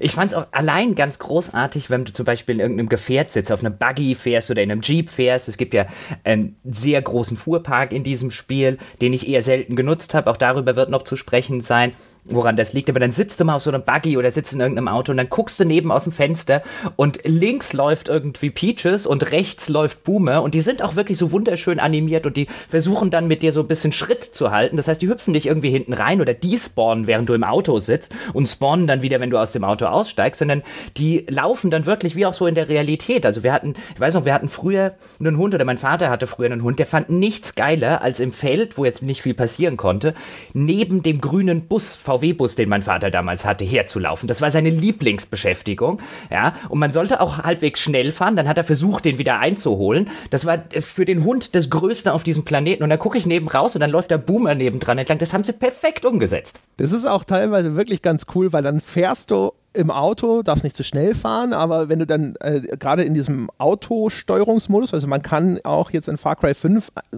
sagen einfach, hey, fahr mich zu diesem Ziel, drückst auf die Shift-Taste und dann fährt dein Auto quasi von alleine dahin und du kannst dich frei umschauen, kannst auch frei schießen und solche Geschichten. Und dann, dann laufen die beiden da so im Team neben dem Auto her das ist schon relativ cool. Ich habe mir nur bei den, äh, bei den Hubschraubern und so hätte ich mir dann schon gewünscht, dass sie vielleicht mit reinhüpfen, weil dann sind sie halt einfach nur weg und tauchen auf einmal ja, wieder auf. Okay, da schon. Wenn, wir, wenn ich es jetzt gerade auch schon angesprochen habe, Far Cry 5 ist so ein Spiel, bei dem man merkt, dass sie sich sehr viel Mühe mit dem Fuhrpark gegeben haben und überhaupt mit der ganzen Fahrzeugsteuerung, wie du es beschrieben hast. Es gibt auch so einen Autofahr-Mode. Oh Gott, das könnte jetzt in den falschen Hals kommen, ein Autofahrmodus, also einen automatischen äh, Fahrmodus, so ein bisschen wie bei The Witcher, wenn man auf dem Pferd sitzt und halt einfach nur sagt, jetzt äh, fahr da weiter entlang, ich will äh, händisch gerade überhaupt nichts machen oder ich will mich vielleicht irgendwie rauslehnen und irgendwelche Leute erschießen. Also man merkt, da ist viel Arbeit reingeflossen, man schaltet auch im weiteren Spielverlauf sehr viele neue Autos und sehr viele unterschiedliche Autos, eben vom Buggy bis hin zu riesengroßen Lastwagen und riesengroßen Trucks frei. Ich habe die nur so gut wie nie, außer die Mission hat es von mir erfordert. Ich habe die so gut wie nie benutzt. Ich bin so gut wie nie in ein Auto eingestiegen, weil auf diesen Straßen ist die Hölle los. Du kannst keine drei Meter irgendwo hinfahren, ohne dass dir irgendein Kultvehikel äh, mit, mit Gefangenen, dann irgendwie ein Kulttransporter, dann irgendwie ein Kult-Patrouillenfahrzeug. Äh, also, wenn du in ein Auto einsteigst und über eine einfach eine Straße entlang fährst, die Wahrscheinlichkeit sehr groß, dass du zehn Minuten später immer noch damit beschäftigt bist, den letzten Kultisten zu erschießen. Ja, also man muss dazu sagen, man kann da schon häufig einfach vorbeifahren, die entdecken dich, dann kommt so dieser, dieses Geräusch, so ein Düm, das da immer kommt, wenn du entdeckt wurdest und so, aber das, äh, die verfolgen dich dann jetzt nicht irgendwie endlos oder sonst irgendwas. Oh, teilweise schon. Ich hatte einen, einen am Arsch kleben, der hat mich irgendwie über zwei Regionen verfolgt. Ich wollte nämlich einfach nur gucken, wie lang geht denn das? Hui, hui, hui, hui, Tiffy. Der war hartnäckig. Also ich hatte das relativ selten bis gar nicht. Also zumindest habe ich gar nicht irgendeine konkrete Situation in Erinnerung, wo ich an irgendwas vorbeigerauscht bin, was mich später nochmal eingeholt hätte. Aber es ist halt alleine schon ich sag mal, also wie du schon richtig sagst, also manchmal hat man auch einfach Gefechte am Wegesrand. Also du siehst irgendwo zum Beispiel einen Gefangenentransport des Kultes. Die fahren einfach so auf den Straßen entlang und das sind so Mini-Missionchen, die du halt abschließen kannst, indem du den Fahrer erschießt und die Leute freilässt, die in diesem Fahrzeug drin sind. Und am Anfang habe ich sowas noch gesehen und habe gedacht, so, ach ja, gut, das nehme ich mal schnell mit. Hab den Fahrer erschossen, hab die Leute rausgeholt. Aber wenn du das machst, dann bleibst du ja stehen und machst dieses Auto auf. Und dann kannst du aber sicher sein, dass schon wieder irgendeine andere Kultpatrouille vorbeifährt und mhm. anfängt zu schießen. Dann erschießt du die auch. In der Zeit, in der du angefangen hast, die zu erschießen, kommen die nächsten vorbei und wollen auch wieder noch ein bisschen Spaß haben. Und irgendwann habe ich dann mir echt gedacht, so, okay, nee, ich habe keine Lust mehr darauf. Ich will ich wäre bereit, das immer mal so mitzunehmen als der, der kleine Pausensnack zwischendrin, aber das artet immer aus, Freunde. ja, also ich habe mich irgendwann habe ich einfach einen großen Bogen um jede Straße gemacht. Und einfach die Gefahr ist zu groß, dass man eben sagt, ach komm, weißt du was, da vorne den Gefangenentransport, wenn er jetzt schon da ist und dann, wie gesagt, zehn Minuten später findest du dich in einem Berg von Leichen wieder. Es war irgendwie ganz lustig, aber es hat dich echt für irgendwie sinnlose 100 Resistance-Punkte oder so, hat es dich, hat's dich halt gefühlte zehn Minuten aufgehalten. Und das ging mir irgendwann auf den Nerv. Ich, wenn ich dann so einen Gefangenentransport gesehen habe, ich gedacht, hier, sorry Freunde, die Straße zur Hölle ist mit guten Vorsätzen gepflastert. oh, ich helfe euch nicht mehr. So, hey, sorry, aber ich, ich arbeite an dem großen Problem, ja. wenn euch das irgendwie hilft. genau. Ja, das stimmt schon. Also ich habe dann auch, äh, das muss man dem Spiel auch zugute halten, man kann das hervorragend umgehen. Also erstens, du hast eine sehr, sehr hohe Laufgeschwindigkeit, also einfach von Punkt A zu Punkt B zu laufen geht meistens ziemlich flott. Das zweite ist, ähm, du kriegst sehr schnell einen Hubschrauber und auch Flugzeuge, mit denen du dieses Problem sehr elegant umgehen kannst. Und es gibt vor allem auch noch ein sehr schönes Perk, das nennt sich Airdrop. Und dann kannst du, wenn du die Schnellreisefunktion benutzt, kannst du auswählen, ob du einfach normal an diesen Ort reisen willst oder in der Luft ab, äh, rausgeworfen werden möchtest. Also du siehst dann nicht, dass du da mit dem Flugzeug ankommst oder sowas, sondern du startest einfach, keine Ahnung, 300 Meter über deinem Zielpunkt. Und dann kannst du da zum Beispiel den Fallschirm aufmachen oder später den Wingsuit und dann kannst du irgendwo dahin gleiten, wo du eigentlich hin willst. Und das war eigentlich dann später meine primäre Fortbewegungsmethode, dass ich mir entweder einen Hubschrauber gespawnt habe oder dass ich dieses Airdrop-Feature benutzt habe weil du hast meistens dann zumindest noch schon mal einen Schnellreisepunkt, wenn du ein bisschen rumgekommen bist, der zumindest in der Nähe von dem Ort ist, an den du gehen willst. Und dann gehst du mit Airdrop rein, machst den Wingsuit auf und mit dem kannst du schon so gute 500, 600 Meter weit gleiten, bevor du dann am Boden ankommst. Und das reicht meistens aus, um zumindest in die Nähe des Ortes zu kommen, zu dem du eigentlich willst. Und das ziemlich flott. Ich muss gestehen, ich habe selten Flugzeuge, Helikopter oder eben den Wingsuit bzw. den Airdrop benutzt. Ich bin meistens zu Fuß gelaufen und ich hatte nie oder sehr selten das Gefühl, dass mich das gerade in irgendeiner Form langweilt, auch weil die Landschaft einfach wirklich, wirklich wunderschön ist. Man kommt wirklich, man läuft irgendwo in den Wald rein, dann kommt man vielleicht an einen kleinen Bach, der da durchgeht, da ist dann auch so eine schöne kleine Holzbrücke drüber und dann kommt man vielleicht auf einem Hügel wieder raus und vor dir erstreckt sich so das ländliche Montana. Also mir hat das im Gegensatz zu vielen anderen Spielen, wo es mich irgendwann nerven würde, einfach durch die Pampa zu latschen und wo ich dann vielleicht durchaus irgendwie Hubschrauber oder Wingsuit und so weiter benutzt habe, ich bin echt gerne durch diese Spielwelt gelaufen. Ja, total. Wir hatten es ja schon davon. Ich habe auch überlegt, woran das liegt, ob das nur eine persönliche Präferenz ist oder ob diese Landschaft Eigenarten hat, die das vielleicht tatsächlich auch noch mal ach, wie soll ich sagen, die das länger tragen. Weil wenn man so drauf schaut, könnte man ja denken, hey, Far Cry 4 mit diesem Himalaya-Bergregions-Szenario, das ist ja eigentlich auch etwas, was jetzt einfach von der Natur her total schön ist und genauso so eine exotische Insel wie in Far Cry 3 das Beste, was ich sagen kann, ist, also zum einen glaube ich, dass das vielleicht etwas ist, was ich besonders schön finde. Also ich mag das tatsächlich, diese Weite dieses Landes und auch dann eben diese Region mit, mit Wald und Bergen und Seen.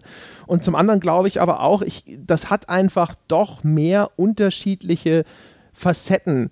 Ähm, das heißt also, es gibt nicht nur die eine schöne Ästhetik, wie in Far Cry 3, so, oh, ein toller Strand, weil, also der Dschungel zum Beispiel oder sowas erstens finde ich den nicht so herausragend schön und zum zweiten ist es dann sehr schnell uniform. Und Far Cry 5 hat halt eine durchaus große Bandbreite an wirklich schönen Panoramen, ja. Sei es eine, eine weite Talebene, in die du hinabschaust, sei es irgendwo diese weiten Agrarflächen wie Kornfelder oder ähnliches, große Seen äh, oder auch Bergregionen. Also das ist eine sehr abwechslungsreiche und ästhetisch fantastisch schön gemachte Landschaft. Erstens das und zweitens, was zumindest bei mir auch, glaube ich, noch eine Rolle gespielt hat, ich fand die Spielwelt viel, viel lesbarer als bei Far Cry 4. Also bei mir spielt sicherlich genau wie bei dir auch eine Rolle, dass das einfach ist, was mir persönlich ästhetische oder auf einer ästhetischen Ebene mehr liegt. Aber mir ging es auch erheblich mehr so als bei Far Cry 4. Beziehungsweise bei Far Cry 4 ging es mir da kann ich mich noch ganz gut dran erinnern, häufig mal so, oh, komme ich da lang, geht's da hoch, ach, da hinten ist, war ja noch irgendwie jemand und so weiter und so fort. Und ich fand die Spielwelt super lesbar von Far Cry 5. Ich kann mich an keine einzige Szene erinnern, wo ich dachte, hä, wie komme ich denn da hoch?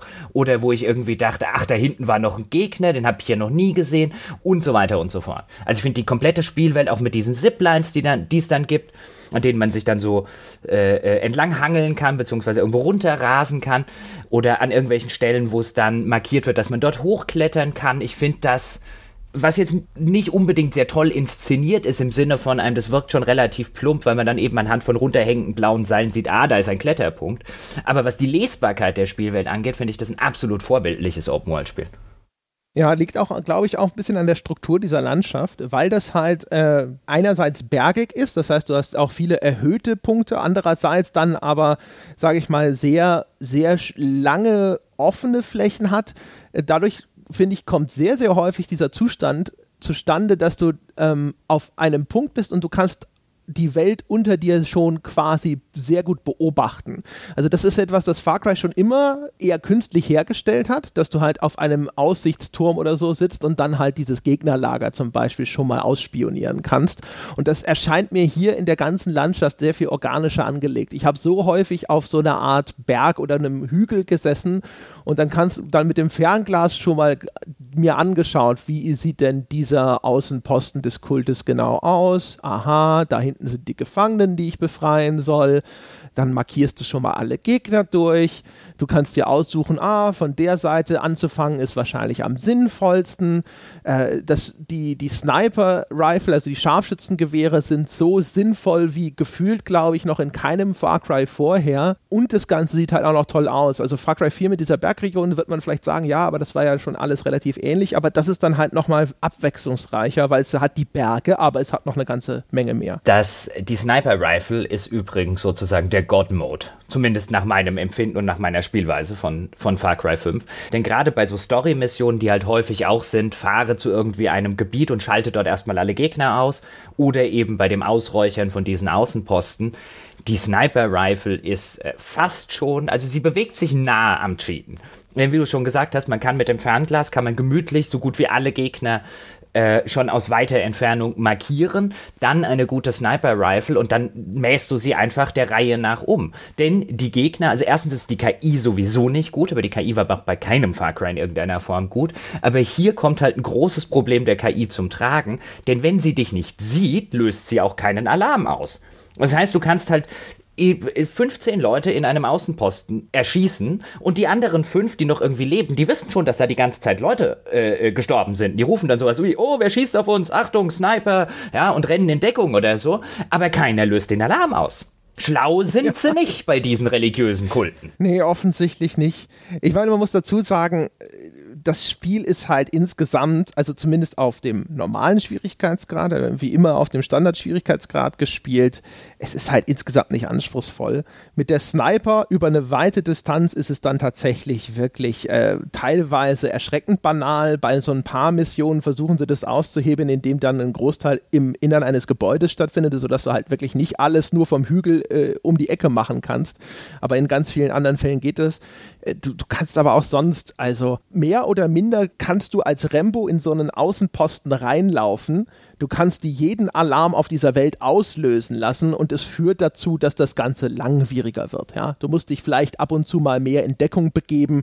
Äh, der Kampf dauert länger, weil dann noch dreimal Nachschubtruppen ankommen und im schlimmsten Falle vielleicht ein Flugzeug, was immer ein bisschen lästig ist, weil wenn du nicht einen äh, Raketenwerfer dabei hast oder sowas, um das Ding schnell runterzuholen, dann dauert es vielleicht noch mal ein bisschen, weil auch da die Sniper-Rifle hervorragend ist, um den Piloten im Cockpit einfach auszuschalten.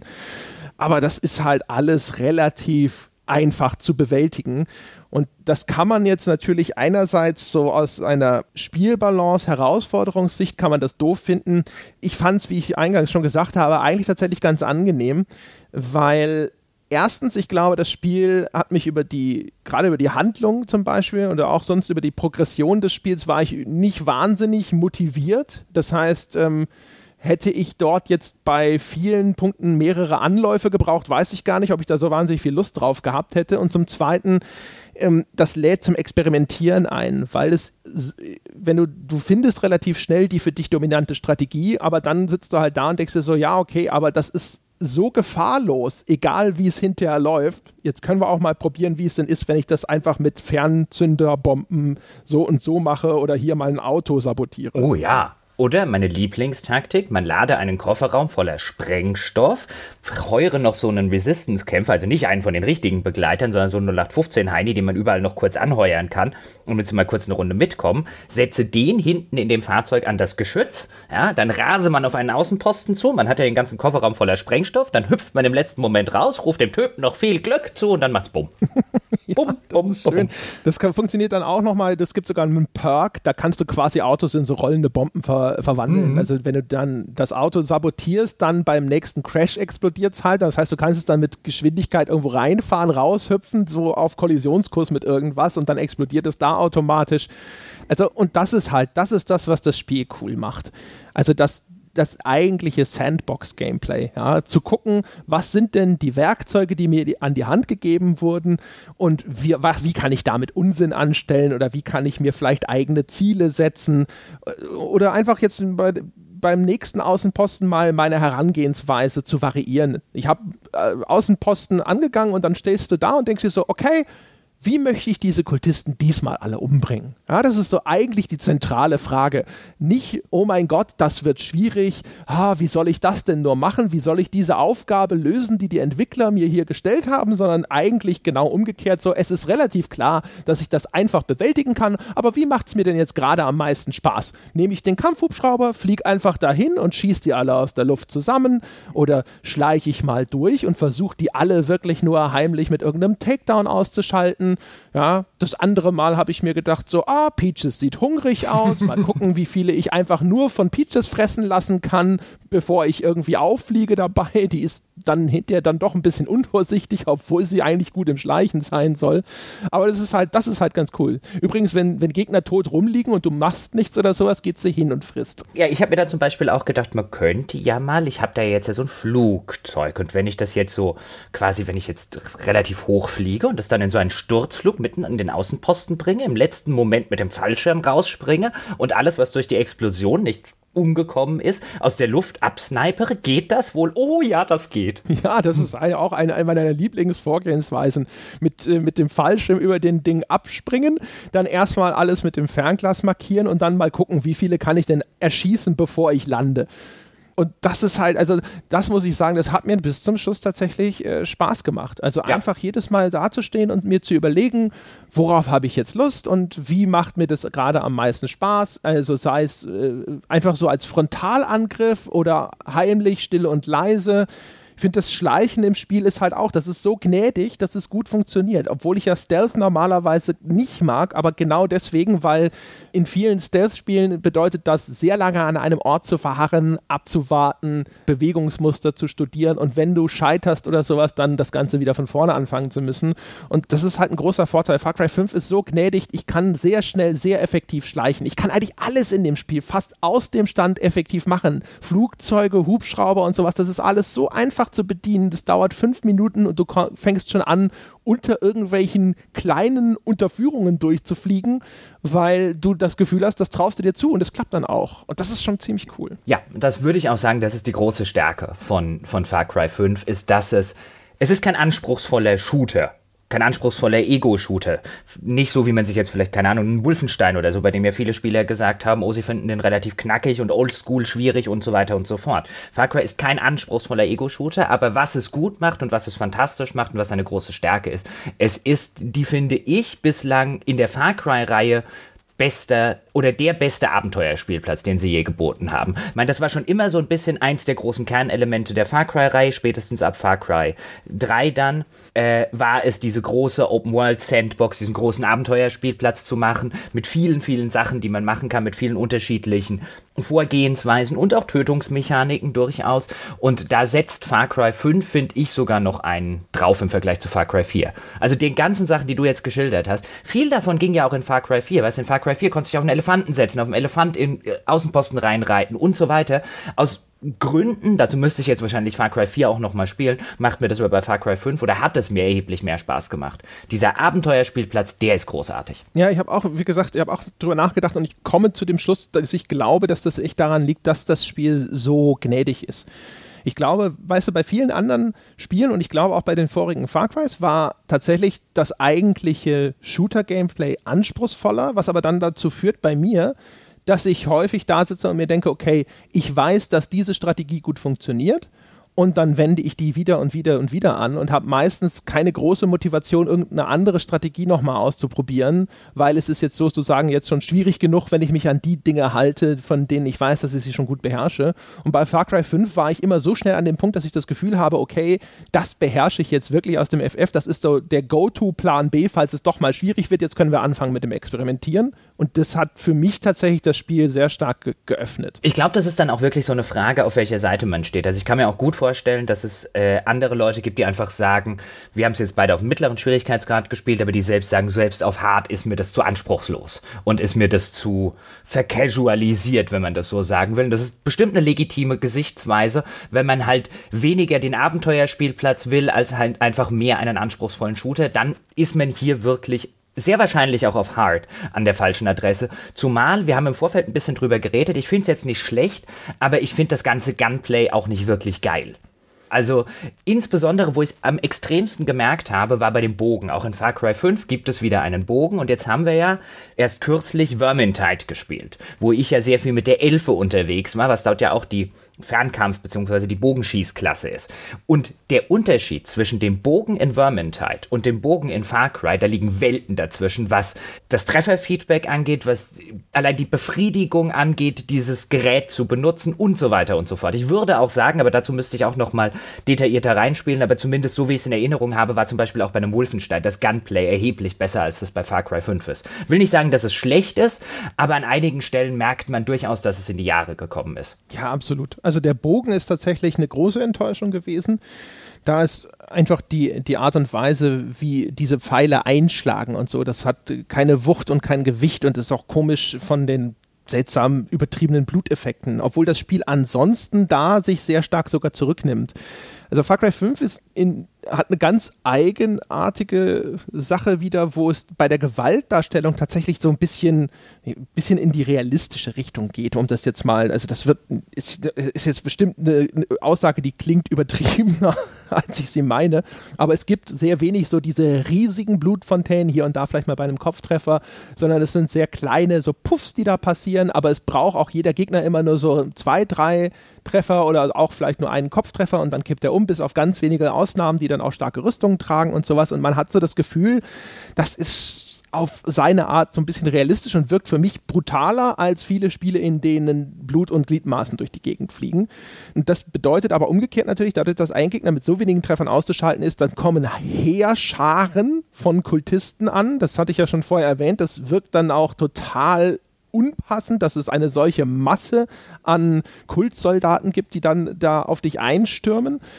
Und ähm, ich sag mal, das, das, das ganze Trefferfeedback ist erstens nicht so, wie man das gewohnt ist, glaube ich, aus anderen Shootern. Ich glaube, die Waffen klingen auch nicht ganz so wuchtig und dadurch wirkt das Ganze alles so ein bisschen zurückgenommen. Ich fand es insgesamt ähm, von der Inszenierung her, muss ich sagen, fand ich das Gunplay gar nicht schlecht. Es ist halt als, als Shooter funktioniert es einfach nicht gut, weil es hat nicht das Leveldesign dafür, es hat nicht die Waffenvielfalt dafür, es äh, hat auch ehrlich gesagt nicht die KI dafür. Also in, in all diesen spielmechanischen Belangen ist es ganz, ganz, ganz erheblich hinter den guten Shootern im Genre. Worüber wir vielleicht auch noch reden sollten, weil das fand ich auch durchaus oder mitunter zumindest eins der Highlights der Spiele äh, oder des Spiels, das sind die sogenannten Prepper-Stashes. Wir haben ja vorher schon erklärt, was diese Prepper sind und in der ganzen Spielwelt verteilt sind Stashes von ihnen also so Verstecke. Und in den Verstecken, da liegen in der Regel sehr viele Waffen rum, da liegt sehr viel Munition, da liegen Verbandskästen rum und es liegt auch sehr viel Geld rum und am wichtigsten, es liegen sogenannte Perk-Magazine rum, nämlich immer drei Stück. Das heißt, von jedem Prepper-Stash bekommt man auch noch so drei Perk-Points, die man dann in neue Perks investieren kann. Und diese Prepper-Stashes, die fungieren so ein bisschen als die Rätselpassagen des Spiels, weil in der Regel wird man von einem NPC zum Beispiel darauf hingewiesen oder findet ihn irgendwo, indem man einfach die Spielwelt erkundet, findet man so einen Prepper-Stash und dann muss man häufig zum Beispiel in ein verschlossenes Gebäude hineinkommen, indem man zum Beispiel übers Dach irgendwo einen Zugang findet oder man muss eine Mine erkunden. Dann gibt es zum Beispiel noch solche Geschichten. Ein, einmal gab es so ein Haunted House, wie sie es nennen. Das ist so eine, da hat anscheinend irgendein irre eine Geisterbahn in seinem Viehschuppen installiert und dann läuft man halt durch so eine kleine Geisterbahn. Die ist halt, das ist halt einfach nett äh, äh, umgesetzt und nett gemacht und ich stand da so drin und dachte, ach, das ist ja ein cooles kleines Easter Egg, wäre jetzt zu viel gesagt, aber das ist ja einfach eine cooler, ein cooler kleiner Abschnitt, der macht Spaß. An anderen Stellen muss man ein bisschen nachdenken, da muss man vielleicht irgendwo eine Türverriegelung auf der anderen Seite des Sees mit einer Sniper-Rifle durch ein Fenster kaputt schießen, sodass man dann wieder zurückgehen kann und kann die Tür öffnen. Das sind so diese kleinen Rätselpassagen, wo man am Ende auch immer sehr nett belohnt wird, weil diese Perk Points zumindest bis zu einem gewissen Punkt, auch über die Balance wird da noch zu sprechen sein, bis zu einem gewissen Punkt sind die auch sehr willkommen und sehr hilfreich, damit man schnell neue Perks freischalten kann. Ich habe mich sehr, sehr lange immer über jeden Prepper-Stash gefreut, über den ich äh, gestolpert bin. Schlicht und ergreifend, weil die meisten davon wirklich Spaß machen. Das sind dann so kurze 5 Minuten Episoden, die man dann so hat, wo man vielleicht an einer Stelle mal kurz nachdenken muss. Die Rätsel sind jetzt nicht in irgendeiner Form sonderlich schwierig oder sonst irgendwas. Manchmal sind es auch Kletterpassagen oder so mit dem Grappling-Hook, den es gibt. Da muss man sich dann so eine Brücke entlang schwimmen, schwingen. Das ist alles relativ offensichtlich, aber es ist echt eine ganz nette Abwechslung aus dem Shooter einerlei sozusagen. Ja. Also sie hatten ja damals bei Watch Dogs schon angefangen, da hatten sie diese Türme noch drin, ich glaube es waren so Radio Towers, auf die man da hochklettern musste, aber da war jeder Turm auch so ein kleines Rätsel, wie komme ich überhaupt an den Turm ran, wie komme ich bei dem Turm hoch also so ein Umgebungsrätsel, wie sie in den Original Tomb Raiders häufig auch noch im Mittelpunkt standen. Ja? Ich komme in einen Raum, da oben ist der Ausgang, aber wie komme ich da hin?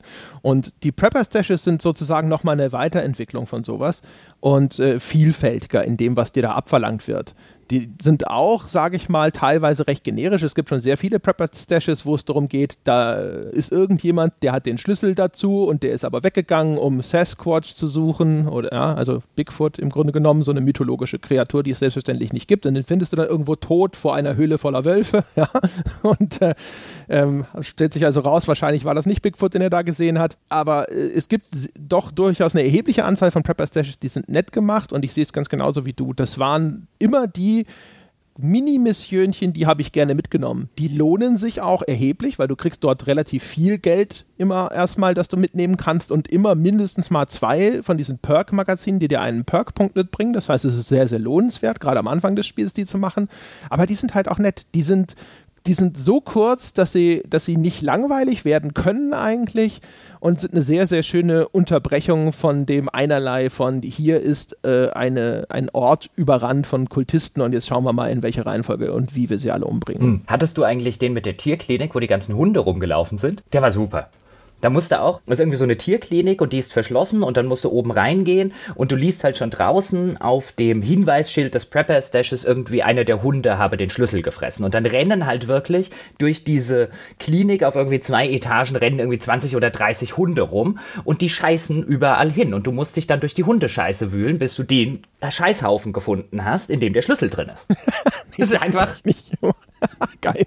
Das ist, und an manchen, an, an solchen Stellen, immer so in, im Kleinen, blitzen dann echt mal, weil ich vorher gesagt habe, über das Missionsdesign wird noch zu reden sein müssen.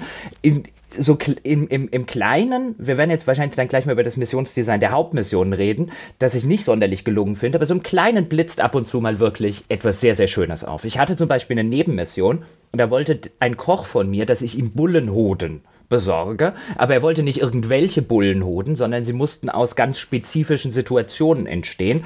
Unter anderem wollte er einen Bullenhoden, den ich dann sammle oder kurz danach sammle, nachdem ein Bulle eine Kuh bestiegen hat. Also du kommst dann auf so eine Bullen- und Kuhweide, dann musst du erstmal die Kühe irgendwie aus ihrem Gatter lassen, dann rennen die zu den Bullen und irgendwann geht so ein Bulle hinten an die Kuh und fängt an sie zu besteigen und äh, zum Sound von Sexual Healing habe ich ihm dann in den Kopf geschossen und seine Hoden entwendet. Ja, die, also die Mission habe ich auch gemacht. Das Sexual Healing fand ich daran tatsächlich äh, witzig, der Rest, den fand ich ein bisschen zu plump und vulgär und ich äh, erschieße ja die Tiere sowieso nicht so gerne in solchen Spielen, deswegen war das nicht unbedingt. das Sexual Healing hat mir gefallen. Ja, das, das ist ein netter Touch. In, in solchen äh, Feinheiten, da sind, glaube ich, die meisten Sachen versteckt, wo ich Far Cry tatsächlich sehr, sehr lobenswert finde. Also das fängt zum Beispiel auch bei sowas an wie, ich habe vorhin schon gesagt, das Stealth-System ist ist schön und äh, vor allem auch einigermaßen gnädig und deswegen gut zu bedienen.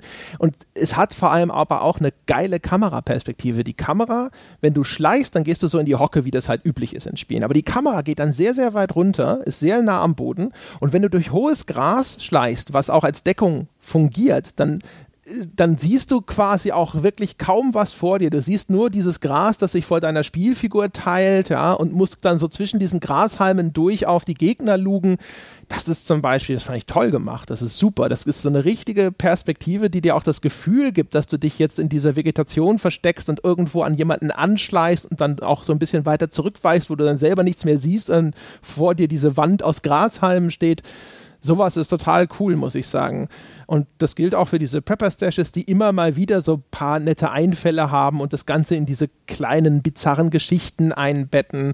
Oder auch, es gibt diese, diese Stunt-Mission. Es gibt den großen Stuntman Klatsch Nixon. Ja. Der ist toll. Der ist halt auch super. Der hat dann überall Schreine quer durch Hope County verteilt. Die, da läuft dann auch ein eigens eingespielter Klatsch Nixon Metal Song. Ich weiß nicht, ob der an irgendein Original angelehnt ist, aber der, der, der Songtext zumindest referenziert Klatsch Nixon wortwörtlich. Also das werden sie extra dafür nochmal aufgenommen haben. Klingt so ein bisschen wie, keine Ahnung, Manowar oder sowas. Äh, äh, da, da, stehen diese Schreine, da ist auch ein Feuerwerk, das die kennzeichnet und dann kommt so ein Off-Erzähler, der dir halt begeistert von den Abenteuern von Klatsch Nixon erzählt. Und das ist, das ist echt geil. Da kommt erstmal so eine Explosion und ein Adler fliegt auf dich zu, der wieder explodiert und dann kommt diese Erzählung, wie Klatsch Nixon mit seinem Wingsuit einen Rekord aufgestellt hat, weil er hat sich im Flug äh, eine Hauptschlagader aufgerissen und weil er aber so viel Blut verloren hat, wurde er leichter und konnte noch weiter fliegen und den Weltrekord schlagen. Klatsch Nixon ist offensichtlich der schlechteste Stuntman aller Zeiten. Das ist großartig. Und es wird immer übertriebener. Die, du, ich habe die nicht in der richtigen Reihenfolge natürlich gespielt, weil es gibt sozusagen keine richtige Reihenfolge, aber eigentlich gibt es in der ersten Region welche, da ist es noch der größte Stuntman von Hope County, dann ist er der größte von Montana und in der letzten Region ist er dann der größte Stuntman der Milchstraße. Ich fand die auch, ihr habt die immer gerne gemacht gemacht. Ich meine, die eigentlichen Missionen sind dann, dass man dann den Stunt sozusagen nachspielen muss. Also zum Beispiel mit einem mit einem Auto halt einfach so eine Rennstrecke abfährt äh, die dann teilweise noch mit Effekten gespickt ist und so ein bisschen. Du hast halt immer diesen Erzähler im Ohr, der dir dann halt noch was von Klatsch Nixon erzählt oder äh, so kommentiert, was du, wie du es gerade gemacht hast und oh, da bist du aber toll durchs Tor gefahren und so weiter. Und ja, das ist so gut. Wenn du, es gibt so Flugzeugmissionen, da musst du erst so, so Zielscheiben wegschießen, um einen der Ringe freizulegen, die, durch die du durchfliegen musst. Ja? Also typische Flugmissionen, das sind so, so leuchtende, natürlich in den amerikanischen Farben gehaltene Ringe, durch die du fliegen musst. Und da musst du diese Zielscheiben wegschießen, dann kommt so der Off-Erzähler. Diese Zielscheibe hatte keine Chance. die, sind, die sind wirklich großartig. Ja, die Klatsch-Nixon-Sachen habe ich auch sehr, sehr gerne gespielt. Vor allen Dingen, wenn dann doch irgendwie, wenn dann doch irgendwie an, fängt der Erzähler dann noch teilweise irgendwie an, darüber zu reden, dass Klatsch-Nixon auch sehr, ein sehr guter Poet war, insbesondere was erotische Poesie angeht und so, what? Ja, genau, und vor allem hat er irgendwie so, seinen, seinen ersten, äh, äh, wegen Vorwürfen von Rassismus hat er sich zur Ruhe gesetzt und die sind aufgekommen, als er seinen ersten Band mit erotischer äh, Poesie veröffentlicht hat. So? Was? Ja, das waren tatsächlich auch so ein bisschen, ein bisschen die Highlights.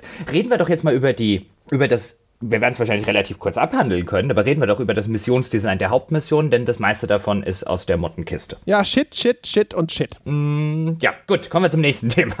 ja. ja, also die, die ganzen Hauptmissionen sind äh, der Kult ist da und da und macht das und das und das ist echt nicht gut. Wir sollten hingehen und sie alle umbringen. Aha, okay, dann machen wir das mal. Also auch da wird es vielleicht längst vergessene Ausreißer geben, hier oder da, äh, aber das ist tatsächlich ein ziemlicher Totalausfall für mich gewesen. Überhaupt die Hauptstory. Auch die hat so ein paar nette Elemente, du hast ja vorhin schon erwähnt, also Faith ist so die Giftmischerin im Bunde. Da könnte man jetzt schon wieder ein Frauenklischee attestieren, wenn man das wollte. Ähm, und äh, in ihrer Region wird eine halluzinogene Droge in Form von Pflanzen angebaut, die der Kult benutzt, um die, die Einwohner von Hope County zu unterwerfen. Und äh, wenn du da rumläufst oder sowas, gerätst du immer mehr unter den Einfluss dieser Droge. Das zum Beispiel, also diese Halluzinationen und Albträume und sowas, die in der Region auftauchen, die sind kreativ und auch ästhetisch toll umgesetzt. Das hat mir sehr gut gefallen. Aber es ändert nichts, dass das Ganze immer wieder aufs Gleiche hinausläuft. Und ähm, auch die, die überhaupt die Bösewichter, die du diese, in diesen beschriebenen Konfrontationen, wenn du dann immer mal wieder zu denen gebracht wirst auf die eine oder andere Art und Weise, das benutzt das Spiel im Grunde genommen nur, um dich daran zu erinnern, was für schlimme Finger das sind. Das heißt, du siehst Szenen von teilweise doch echt ziemlich brutaler Folter und ähnlichem, wo das Spiel dann auch wirklich relativ unangenehm wird und sehr düster und ernst wird, teilweise, auch so mit Andeutungen von sexuellem Missbrauch und so weiter und so fort. Äh, und da steht dann halt äh, erstens wieder tonal in einem sehr starken Kontrast zu diesem relativ unbeschwert bis teilweise völlig albernen, wir haben ja jetzt schon einige Sachen in der Richtung beschrieben, Ton, den das Spiel ansonsten hat. Und, aber erzählerisch hat es ansonsten einfach überhaupt nichts anzubieten. Hier und da vielleicht mal ein bisschen Background zu diesen Bösewichten, aber ansonsten ist es immer nur ein, eine endlose Abfolge von ja, im Grunde genommen so ein bisschen wie bei diesen Militärshootern, die dir immer nur erklären, warum diese Mission jetzt taktisch notwendig ist, um den Gegner zurückzuschlagen und dann machst du das halt. Ja, genau. Also es geht ja meistens in diesen Story-Missionen auch letztlich darum, weil sie der effektivste Weg letztlich sind, um eben den Resistance-Score nach oben zu treiben, weil du da die meisten Resistance-Punkte dafür bekommst. Äh, und dann geht es meistens um irgendwas, dann steht halt irgendwo eine Figur rum und sagt dir irgendwie, der Kult hat, äh, äh, was weiß ich, das Wasseraufbereitungszentrum übernommen und wir müssen etwas dagegen unternehmen. Und dann gehst du halt zum Wasseraufbereitungszentrum, er schießt alle Leute, alle Kultisten, die da drum stehen. Ähm, dann, dann äh, machst du, was weiß ich, noch an irgendwelchen Ventilen und so weiter rum und findest dann einen Weg nach innen, um irgendwie die Pumpen wieder einzuschalten. Und dann kommt natürlich die geskriptete Verstärkung der Gegner und dann erschießt du alle Kultisten, die gekommen sind. Und dann kommt vielleicht noch eine zweite Welle und dann hast du die Hauptmission geschafft. Und das ist ungefähr das Muster, dem sehr, sehr viele Hauptmissionen folgen. Ja.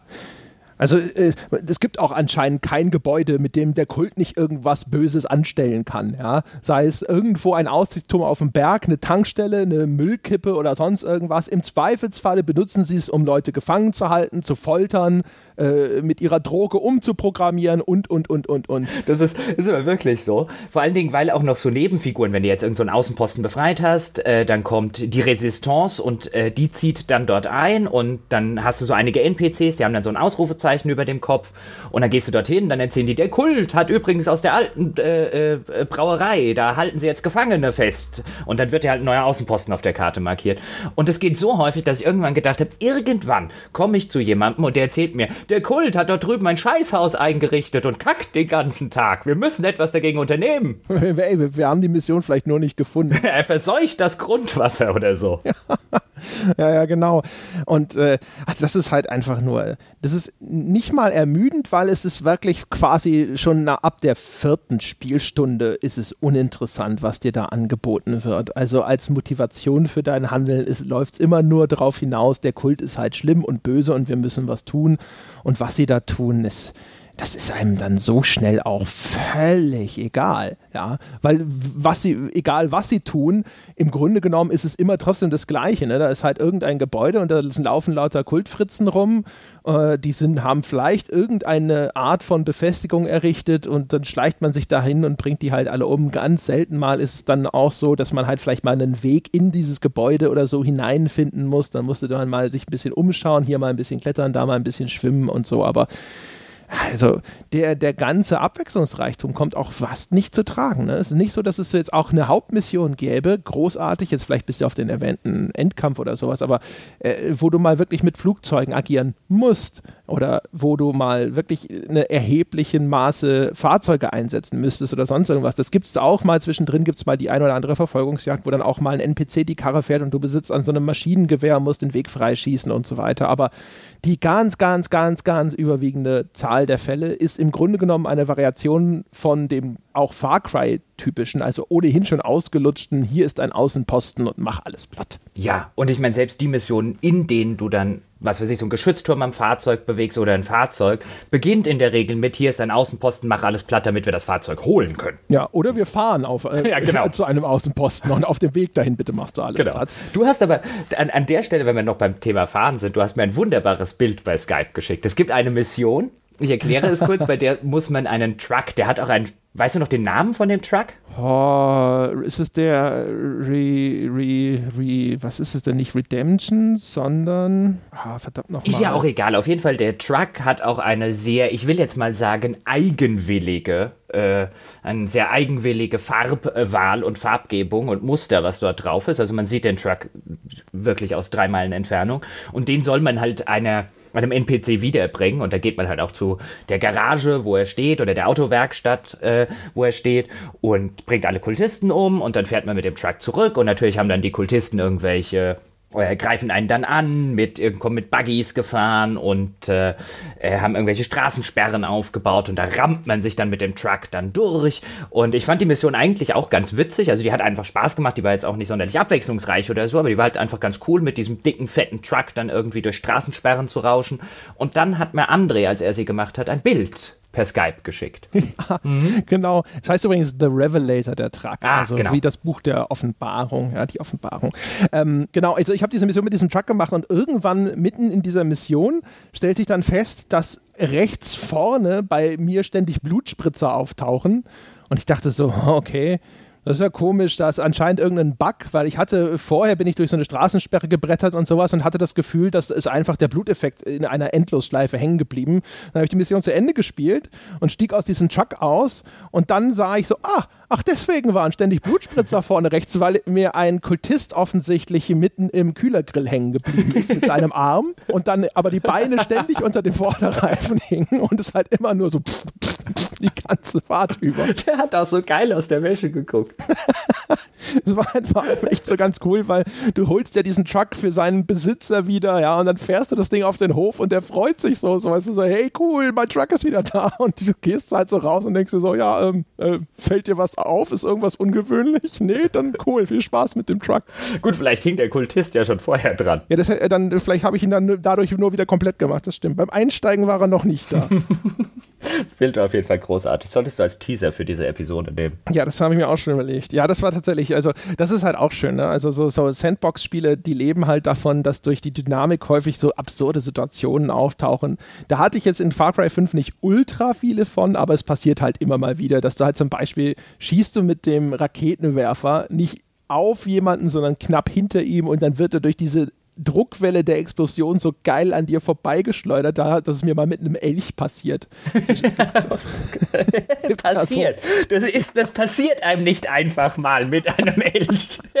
das war halt schon ganz geil, weil ich wollte eigentlich so einen vorbeifahrenden Kultisten auf seinem Quad abschießen, aber so ein Quad ist schon recht flink und der Raketenwerfer, das Projektil ist langsam und dann schieße ich daneben und dann stand dahinter dieser unglückliche Elch, ja, und dann flog der auch in einer so geilen Kurve hoch und klatschte direkt vor mir runter, wo ich gedacht habe, so, oh Mann, echt, es tut mir echt leid. Es tut mir auch leid, dass ich gelacht habe, aber oh Mann. Ich stelle mir gerade den Elch vor. Ich stell mir vor allem den Kultisten vor, weißt du, der so vorbei fährt und den eben so BAM und so erst Oh Mann.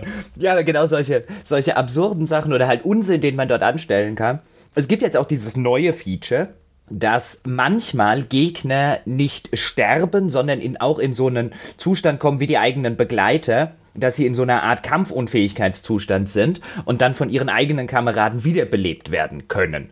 Und wenn man halt nochmal auf den Gegner schießt, dann ist er endgültig tot. Und damit kann man habe in vielen Tests gelesen, dass es so ein, ja, das Feature ist doch total für die Katz oder total sinnlos. Und spielerisch ist es auch total sinnlos, aber Gott kann man damit Unsinn anstellen. Also ist es ja noch nicht mal wirklich spielerisch sinnlos, weil du kannst halt richtig Full Metal Jacket spielen. Ja, es gibt ja in Full Metal Jacket am Schluss diese Szene, wo der verletzte Kamerad von dem Scharfschützen angeschossen am Boden liegt und alle, die versuchen, ihn zu retten, werden auch beschossen. Und genau so kannst du das spielmechanisch auch einsetzen. Das ist eines von den Sachen, wo du im Nachgang denkst so, boah, ich, äh, was ich in dem Spiel mache, so auf so einer abstrakten Ebene, ist schon ziemlich harter Scheiß. Ja? ja? Also den, den, den verwundeten Gegner als Lockmittel benutzen, damit seine Kameraden ankommen, um ihn umzubringen. Und vor allem, das, das Spiel führte dann auch noch dazu, äh, von der Mechanik her, dass ich mich noch viel asozialer benommen habe, weil wenn du die niederschießt, dann fängt so ein Timer an zu laufen. Wenn man möchte, könnte man sich vorstellen, dass sie langsam verbluten und wenn dieser Timer abgelaufen ist, sind sie ganz tot. Jetzt schieße ich also einen zusammen, der liegt am Boden, ruft nach Hilfe, dann kommt sein Kollege, um ihm zu helfen und den schieße ich auch um.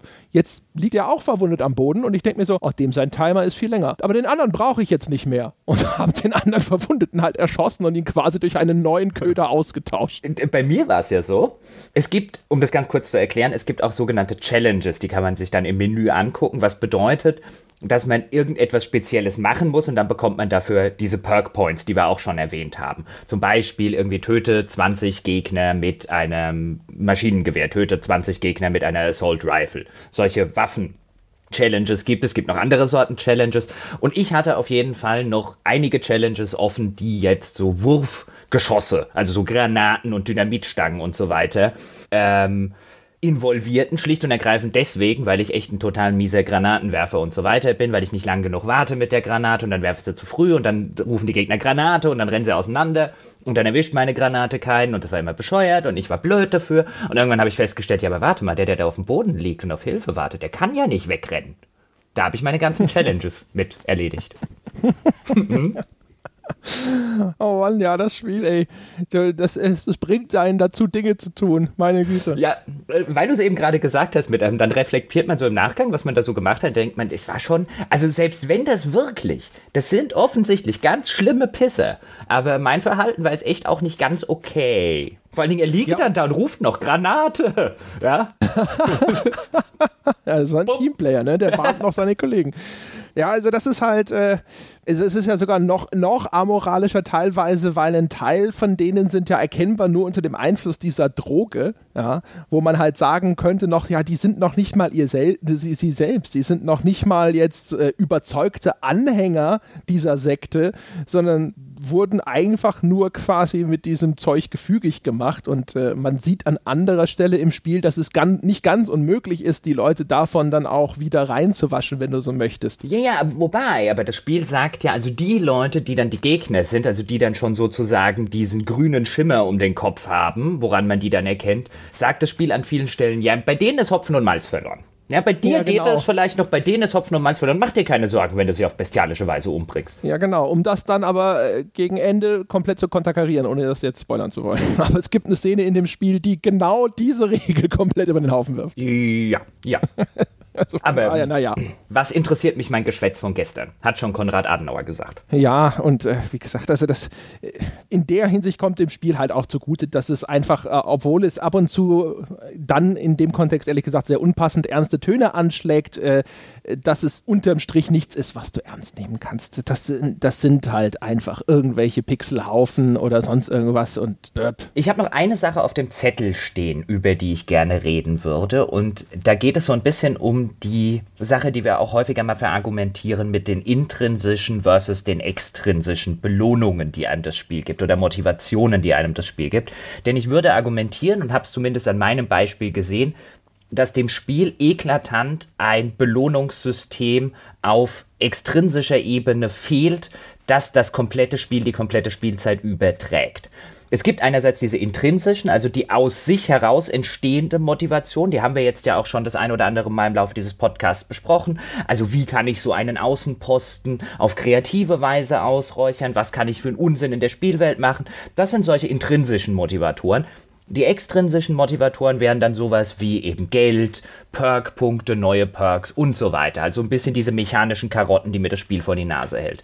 Und nun ging es mir so, dass ich nach diesem ersten sehr, sehr spaßigen Abschnitt, nach dieser ersten Region, ich hatte alle Perks, die ich haben wollte ich hatte so viel Geld, dass ich mir alles kaufen konnte, was ich haben wollte. Und das kam jetzt noch dazu bei dem, was ich vorhin geschildert habe, dass dann eben so eine formelhafte Struktur in der zweiten Region dann losgeht und man sich dann so ein bisschen wie in so einem Hamsterrad fühlt. Und dadurch, dass eben dieser extrinsische Belohnungsunterbau das Ganze auch nicht mehr getragen hat, weil ich hatte dann irgendwann 50 Perk Points, aber es gab dann einfach kein Perk mehr, was ich haben wollte. Also habe ich halt wahllos irgendwelche ge äh, gemacht. Ich habe irgendwann Saves links liegen lassen, weil warum soll ich jetzt 10 Sekunden warten, bis er mit dem Schlösser Knacken fertig ist. Ich weiß sowieso schon nicht, wohin mit meinem Geld. Ich bin irgendwann an jeder neu entdeckten Location einfach achtlos vorbeigelaufen, weil ich habe keine Munition gebraucht, ich habe keine Waffen mehr gebraucht. Dein Perk-Magazin drin rumlag, war mir total egal. Und dann habe ich halt festgestellt, dass ich irgendwann wirklich nur noch in dem Modus, ich will das Spiel jetzt durchspielen war, weil alles andere oder die intrinsische Motivation, die ich eingangs erwähnt habe, die war, ist auch irgendwann erschöpft. Irgendwann hat man halt einfach mal die Außenposten auf die denkbar kreativsten Arten und Weisen ausprobiert und hat die Dummheiten gemacht, die an dem Kopf rumschweben. Und wo ich mir gedacht habe, wenn das Spiel jetzt noch besser eine extrinsische Karotte hätte, wie es viele Rollenspiele haben. Ich denke jetzt zum Beispiel an The Witcher. The Witcher lebt auch, nicht nur natürlich, aber auch davon, dass man auf der im zweiten großen Gebiet seinen Charakter noch leveln kann, dass es noch neue vernünftige Skills gibt, die man bekommt, dass es bessere Waffen gibt, die er bekommt und, und, und. Wenn das alles fehlt, und das fehlte mir ab der, spätestens ab Mitte der zweiten Region, dann bleibt halt ein Großteil der Motivation, da drüben den Außenposten noch zu machen, dort vorne nochmal zu gucken, ist irgendwas in dieser Hütte, ist irgendetwas in dieser Mine, die ich dort entdeckt habe. Wenn da halt die extrinsische Motivation völlig fehlt, dann lässt man halt enorm viel vom Spiel links liegen. Ja, also erstmal grundsätzlich die Feststellung kann ich auf jeden Fall bekräftigen. Also ich hatte auch gefühlt nach zehn Stunden oder so, habe ich auf die Perks geblickt und habe gedacht, hm, der oder der vielleicht noch ganz nett, aber keiner, wo ich mir denke, boah, ich, äh, ich freue mich schon drauf, wenn ich mir das leisten kann. Bei den Waffen noch viel mehr, viel, viel mehr. Da ist das Problem, die Waffen werden eigentlich auch nicht oder minimalst besser. Es werden nur Alternativen, die du da freischaltest. Also dann hast du eine vielleicht mit einer höheren Feuerrate, dafür macht sie weniger Schaden. Die eine hat vielleicht irgendwie eine bessere Reichweite und dafür aber wieder eine niedrigere Feuerrate und so weiter und so fort. Ich hatte recht schnell Waffen in allen Waffengattungen, mit denen war ich völlig zufrieden. Und das, was die anderen mir angeboten haben, war für mich ehrlich gesagt nicht attraktiv. Ich habe da gesessen und gedacht, ich hätte gern das gleiche mit mehr Schaden. Aber das gibt es natürlich genau nicht, weil es gibt eben nicht eine Progression im Sinne von, die Waffen werden immer besser, sondern es wird ein bisschen besser, vielleicht noch am Anfang und dann schnell nur noch, okay, jetzt kannst du dieses oder jenes noch zusätzlich. Ähm, das heißt, ich saß dann vor diesem Waffenarsenal und habe gedacht, nö, brauche ich nichts. Ich saß vor den Fahrzeugen, brauche ich auch nichts. Ich brauche keinen, mir ist es scheißegal, ob ich jetzt mit einer, einem Auto rumfahre, das noch ein cooles Airbrush hat oder sowas. Das ist mir wurscht. Das ist ein Ego-Perspektivenspiel. Ich sitze in dem Fahrzeug drin und sehe das eh die meiste Zeit nicht. Und das ist eigentlich meistens eh die von mir nicht bevorzugte Fortbewegungsmethode. Bei den Hubschraubern war es auch so, die, die Hubschrauber, die bewaffnet sind, Davon bekommst du erstens sowieso einen über eine Story-Mission, auch ziemlich schnell. Und zweitens, es gibt relativ wenige Situationen, in denen die echt wirklich nützlich sind. Außer vielleicht hinterher nochmal einer, der richtig hochmunitioniert ist. Aber das dauert auch, bis der wiederum freigeschaltet wird. Also auch da, es war in allen Kategorien, war immer nur so ein Nö. Äh, oder zumindest ein ist nicht dringend. Wo ich insofern ein bisschen widersprechen würde, ist vielleicht zu sagen, ich glaube nicht, dass das fehlt. Das hätte sicherlich geholfen, aber was tatsächlich fehlt, ist halt ein abwechslungsreicheres und besseres Spiel weil es halt unterm Strich, trotzdem es einfach durchaus Spaß bietet für eine Zeit, dann zu schnell zu monoton wird. Und dann hat es außerdem noch den Pferdefuß, dass die langweilige Hauptstory das Pacing killt, weil ich eigentlich, wenn ich, sag ich mal, effektiv voranschreiten möchte, weil dann sollte ich diese Hauptstory-Missionen spielen, weil da gibt es die meisten Widerstandspunkte zu gewinnen aber das sind halt alles Sachen, wo ich hingehe und dann so, ja, ja, bla bla bla, alles klar, weiter, weiter, weiter, weiter, weiter. Also das ist, das, das wird unterbrochen von Handlungssequenzen, die teilweise langweilig sind, die teilweise einfach nur das Ganze ausbremsen. Und das ist halt das eigentliche Problem. Das hätte man sicherlich auch ein bisschen äh, beheben können, wenn man noch so, einen, äh, äh, so ein Progressionssystem gehabt hätte, das effektiver funktioniert. Aber die eigentliche Forderung meiner Meinung nach wäre halt ein abwechslungsreicheres Spiel. Das sehe ich nicht so. Weil ich glaube, wenn, also wenn wir, wenn wir das jetzt mal ganz kurz, wenn ich das jetzt ganz kurz überspitzt, so ein bisschen zur Ultima Ratio erkläre, mir wird kein einziges Spiel einfallen das so funktionieren würde, wie du es gerade beschreibst im Open-World-Bereich. Ich würde auch behaupten, The Witcher, wenn du bei The Witcher 3, wenn du nach der ersten größeren Regionen auf Maximallevel und die für dich beste Waffe im Spiel. Du musst keinen dieser Schätze mehr aufreihen. Du hast genug Geld, um durch das komplette Spiel durchzukommen. Auch da würde man, so gut wie das Quest-Design ist, so gut wie die Geschichten sind, die es erzählt, auch da würde man irgendwann davor sitzen und mir denken, und warum soll ich 90% von dem Krempel hier noch machen? Also wenn du so ein Open-World-Spiel mit noch diesen ganzen äh, Nebensachen, mit diesen Prepper-Stashes und da vorne kannst du noch einen Außenposten ausräuchern, da kannst du noch irgendwas machen. Also diese ganzen, sozusagen diese ganzen Fragezeichen auf der Karte hast, die funktionieren nur, wenn du ein vernünftiges Progressionssystem hast. Und mir würde zumindest wenn wir jetzt, wenn wir jetzt deine Ultima Ratio annehmen, ein gutes Spiel oder ein besseres Spiel würde das auffangen. Mir wird kein einziges Open-World-Spiel einfallen, das das liefert, was du sagst, wenn man dort sich das Progressionssystem wegdenken würde. Ich glaube, diese Sorte, diese Sorte Open-World-Spiele braucht zwingend ein funktionierendes Progressionssystem, um richtig gut zu sein. Und beziehungsweise um nicht an den Punkt zu kommen, dass man davor sitzt und sagt, da fehlt was. Ja, aber weil sie alles aufgeblähte Scheißspiele sind in der Hinsicht. Weißt du, also Witcher hat immerhin die gute Story, die das dann weiterhin trägt. Aber der Grund, warum das, äh, die, die, die sind alle wie der Freund, der auf deiner Couch sitzt und nicht gehen will. Die sitzen alle da und sollten 20 Stunden dauern, dauern aber 40 oder 60. Und das ist halt das eigentliche Problem. Und du kannst das sicherlich beheben und kaschieren oder äh, zu einem gewissen Grade ausgleichen mit diesen Progressionssystemen. Aber das ist für meine Begriffe ist das eine Krücke und die eigentliche, die ideelle Forderung wäre zu sagen, mach ein besseres Spiel. Finde ich nicht. Ich finde ein gutes Progressionssystem. Natürlich, wenn du noch ein scheiß Progressionssystem hast, ist es wieder was anderes. Aber ein gutes Progressionssystem ist nicht nur was, was irgendwie, was als Krücke funktioniert, sondern was als Eckpfeiler funktionieren kann. Ein gutes, in einem Rollenspiel zum Beispiel, ein gutes Progressionssystem in einem Rollenspiel, bei dem ich tatsächlich im Laufe des Spiels wirklich Fähigkeiten freischalte, die teilweise den Spielablauf verändern, die teilweise meine Spieltaktik äh, beeinflussen, die teilweise enorme Verbesserungen mit sich bringen, Dinge mit sich bringen, die ich vorher nicht machen konnte und so weiter und so fort. Ein gutes Progressionssystem muss nicht als Krücke fungieren, das kann auch tatsächlich als Fundament funktionieren. Das ist wahrscheinlich so eine Geschmacksfrage vielleicht. Aus meiner Sicht ist das Progressionssystem der Jumpscare des Rollenspiels. Funktioniert, ist es effektiv, das kann ich nicht bestreiten. Ich bin auch einer, der dann da sitzen kann und äh, oh, nochmal 5% mehr Schaden, aber eigentlich ist es billig und äh, einem besseren Spiel nicht vorzuziehen. Die 5% mehr Schaden, ja. Aber die 5% mehr Schaden sind eigentlich ein Zeichen eines schlechten Progressionssystems, nicht eines guten. Wobei wir da mal wieder eine eigene Folge ja machen. Wir können ja mal eine Folge zu Progressionssystemen machen. Die guten, die schlechten. Hatten wir die nicht schon? Hatten wir die schon? Kann sein, dass wir die wir schon hatten. hatten. Vielleicht hatten wir Ich die glaube, schon. wir haben schon. Ja.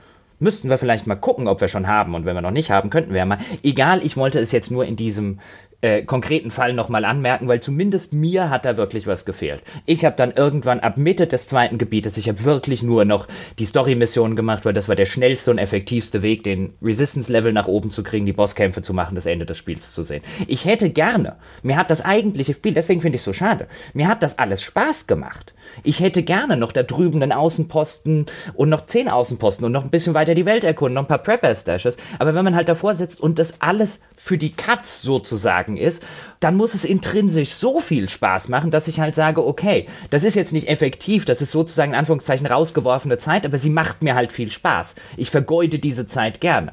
Aber so intrinsisch viel Spaß haben mir dann halt die Prepper-Stashes und die Außenposten auch wieder nicht gemacht. Ja, also ich hatte tatsächlich wahrscheinlich einfach mehr und länger Spaß an dieser ganzen Außenpostengeschichte. Also so uniform das Ganze im Aufbau ist, ähm, das, das, diese beschriebene Vielfalt, wie ich das jetzt in dem jeweiligen Einzelfall angehen kann, das hat tatsächlich für mich dazu geführt, dass ich eigentlich, also bis zum Schluss fand ich, fand ich die eigentliche Ausführung nicht langweilig. Was mich genervt hat, war, dass jetzt muss ich die Mission in Empfang nehmen, jetzt muss ich da wieder hinfahren und so weiter.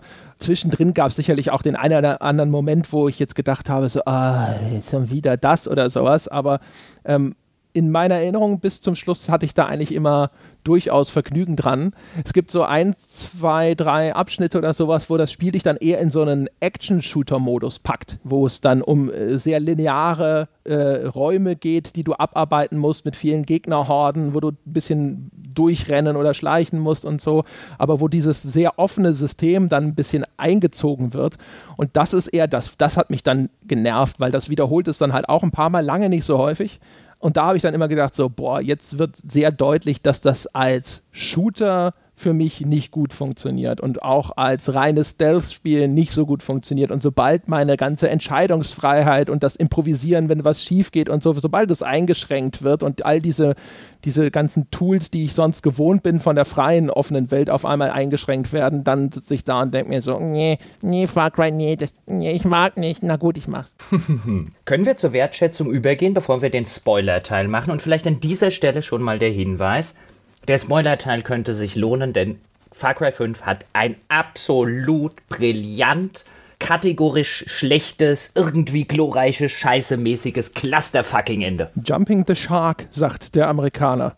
Ja, also nee, so- der, der hat den Shark nicht gejumpt. Also der hat erstmal den Shark aus dem Wasser, also den Hai aus dem Wasser geholt, hat den Hai in alle seine Einzelteile zerlegt, ist dann irgendwo mit einem Jetpack drüber gefahren, ist dann nochmal drunter durchgetaucht, bevor er drüber gesprungen ist. Man hat ihn auch aus dem Wasser geboxt wahrscheinlich am Anfang. Und wahrscheinlich hätte er, erstmal hätte man wahrscheinlich den kompletten Planeten, auf dem sich das Meer befindet, in dem der Hai rumschwimmt, mit Wasserstoffbomben aus dem Weltall bombardiert. Er hat, hat den Planeten umgedreht und das Wasser ist rausgelaufen.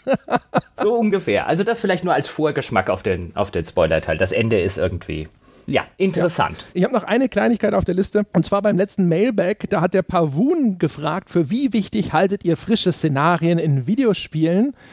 Äh, und hatte das eigentlich auf das Beispiel Iron Harvest bezogen. Und äh, da habe ich gedacht, das kann ich super hier nochmal bei Far Cry 5 mit reinholen. Wir haben ja schon so unseren Teil zu der Spielwelt gesagt. Und jetzt äh, wi- witzigerweise, wenn, du, wenn man jetzt so sagt, so ja, äh, die bergige Region hier, Montana in den USA, äh, als frisches Szenario ist jetzt vielleicht noch nicht mal so das, das Allerfrischeste, was man sich so vorstellen kann. Da haben wir schon exotischere Lokalitäten besuchen dürfen, aber äh, anhand von Far Cry 5 möchte ich mit Nachdruck diese Frage mit Ja beantworten. Sie sind sehr, sehr, sehr wichtig. Ich habe das Gefühl, alleine dadurch, dass das auch auf seine Art zwar durchaus vertraut, aber auch irgendwie erfrischend neu war und auch technisch so gut umgesetzt war. Also das Szenario von Far Cry 5 hat für mich extrem äh, zum Gefallen des Spiels beigetragen. Mhm. Ich würde auch durchaus sagen, also ich würde es durchaus im Kontext von Spielen zumindest auch durchaus ein frisches Szenario nennen.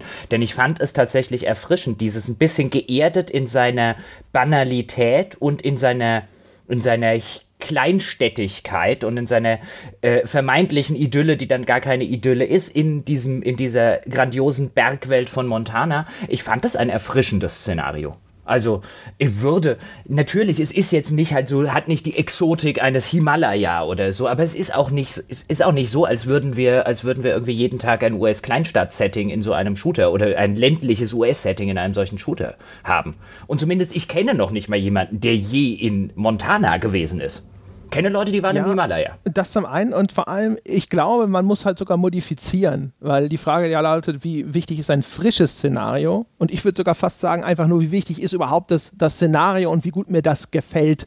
Und ich habe es ja schon mal gesagt, das trifft, glaube ich, auch relativ gut das, was ich halt so als ästhetisch beeindruckend, majestätisch schöne Natur und so weiter empfinde. Das würde auch auf den Himalaya zutreffen sicherlich, aber äh, aus irgendeinem Grund gefällt mir das durch diese Verbindung von Idylle und Bergwelt und Kleinstädtigkeit und so besonders gut. Und das, das Szenario ist halt echt, also einer der Hauptgründe, warum mir das Spiel tatsächlich Spaß gemacht hat. Ich schreite jetzt einfach mal kurz zum wertschätzenden Teil, werde ja. jetzt nicht nochmal alles wiederholen, was ich vorher schon gesagt habe. Unterm Strich bleibt für mich ein Spiel, was ich eingeschränkt zum Vollpreis empfehlen kann, nämlich wenn man genau mit der Maxime herangeht, die wir hoffentlich jetzt auch ganz gut ausgearbeitet haben, nämlich indem man sagt, ich will diesen Abenteuerspielplatz, in dem ich Dinge ausprobieren kann, in dem ich experimentieren kann, in dem ich Unsinn machen kann, in dem ich auch einfach mal eine alberne Laune mich hingeben lassen kann und gucken, funktioniert das, kann ich das in dem Spiel machen? Wer genau das sucht, bekommt dort einen wirklich sehr, sehr schönen, äh, atmosphärisch sehr gut inszenierten Abenteuerspielplatz mit einer Geschichte, die jetzt, wie wir gleich wissen werden, mit einem Clusterfuck-Ende endet und auch ansonsten nicht besonders berauschend ist Wobei ich sagen muss, ich fand sie jetzt auch nicht so mies, wie sie teilweise in einigen Tests und so weiter geschrieben wurde. Die Geschichte hat Probleme. Ja. Ist die gut? Nein. Aber sie ist auch nicht so erheblich viel schlechter als äh, viele andere Spiele-Stories, die dann im, in einem ähnlichen Atemzug plötzlich gelobt werden. Also ich halte sie für eine für eine im Endeffekt mittelmäßige Spielegeschichte. Und wir kennen ja alle die Wasserkopf-Kind-Diskussion, was Stories in Spielen angeht. Wir hatten sie ja oft genug. Ähm, sie ist nicht gut, aber sie sorgt jetzt auch nicht dafür, dass ich an irgendeiner Stelle gesagt habe, weißt du was, du bist mir zu dumm, dich spiele ich jetzt nicht weiter. Also wer genau diese Sorte Spiel will und mit einer soliden, mittelmäßigen, nicht sonderlich guten, wie man es auch immer formulieren will, Geschichte leben kann, für den finde ich das durchaus eine Vollpreisempfehlung wert. Alle anderen können da durchaus in einem, in einem Sale mal reingucken. Auf einer grünen Wiese. Also ich bin ja reingegangen nach den ganzen zaghaften bis hin zu eher schlechten Bewertungen, die das Spiel der internationalen Presse bekommen hat. Da habe ich zum Release gelesen, habe gedacht, ach du liebe Goethe, das findest du jetzt bestimmt total scheiße. Ich bin echt reingegangen mit der Erwartungshaltung, oh oh oh, das klingt aber wirklich wie, äh, das klingt gar nicht gut, wenn so ein AAA-Spiel so, schon so verhaltene Bewertungen kriegt. Aber ich würde es ähnlich wie viele internationale Kollegen als ordentlichen 70er verorten. Ja, ja. Also ich finde, Far Cry ist ein Spiel, das erstens leider nicht genau weiß, was es will. Ne? Also es, äh, es ist ein bisschen düsterer Psychothriller aber dann eben auch nicht genug. Also da ist es einfach zu inkonsequent und traut sich außer bei der, bei der Gewalt eigentlich nicht viel. Es ist überhaupt kein wirklicher politischer Kommentar erkennbar, obwohl aber die, der Schritt in die Richtung so ein bisschen geht. Es ist manchmal total albern, aber eben nur ab und zu. Das heißt, ich weiß nicht so genau, wem ich das aus der Perspektive tatsächlich empfehlen soll. Deswegen auch hier so die ganz, ganz klare Einschränkung ist, wenn jemand Spaß daran hat, in einer wirklich schönen Open World relativ viele Freiheiten zu bekommen und damit zu experimentieren und auch vielleicht ein Spiel sucht, das ihn eben nicht wahnsinnig herausfordert, sondern ihm deswegen auch den Raum lässt, diese Experimente anzustellen, äh, dann ist das tatsächlich ein Titel, den man sich mal anschauen kann. Es ist aber ehrlich gesagt kein Titel, wo ich das Gefühl habe, dass ich den zum Vollpreis empfehlen sollte. Es ist eher was, wo ich nicht wo ich nicht davor warne oder wo ich nicht äh, äh, dagegen reden würde, wenn das jemand sagt, das, was ich jetzt gehört habe, das interessiert mich so sehr.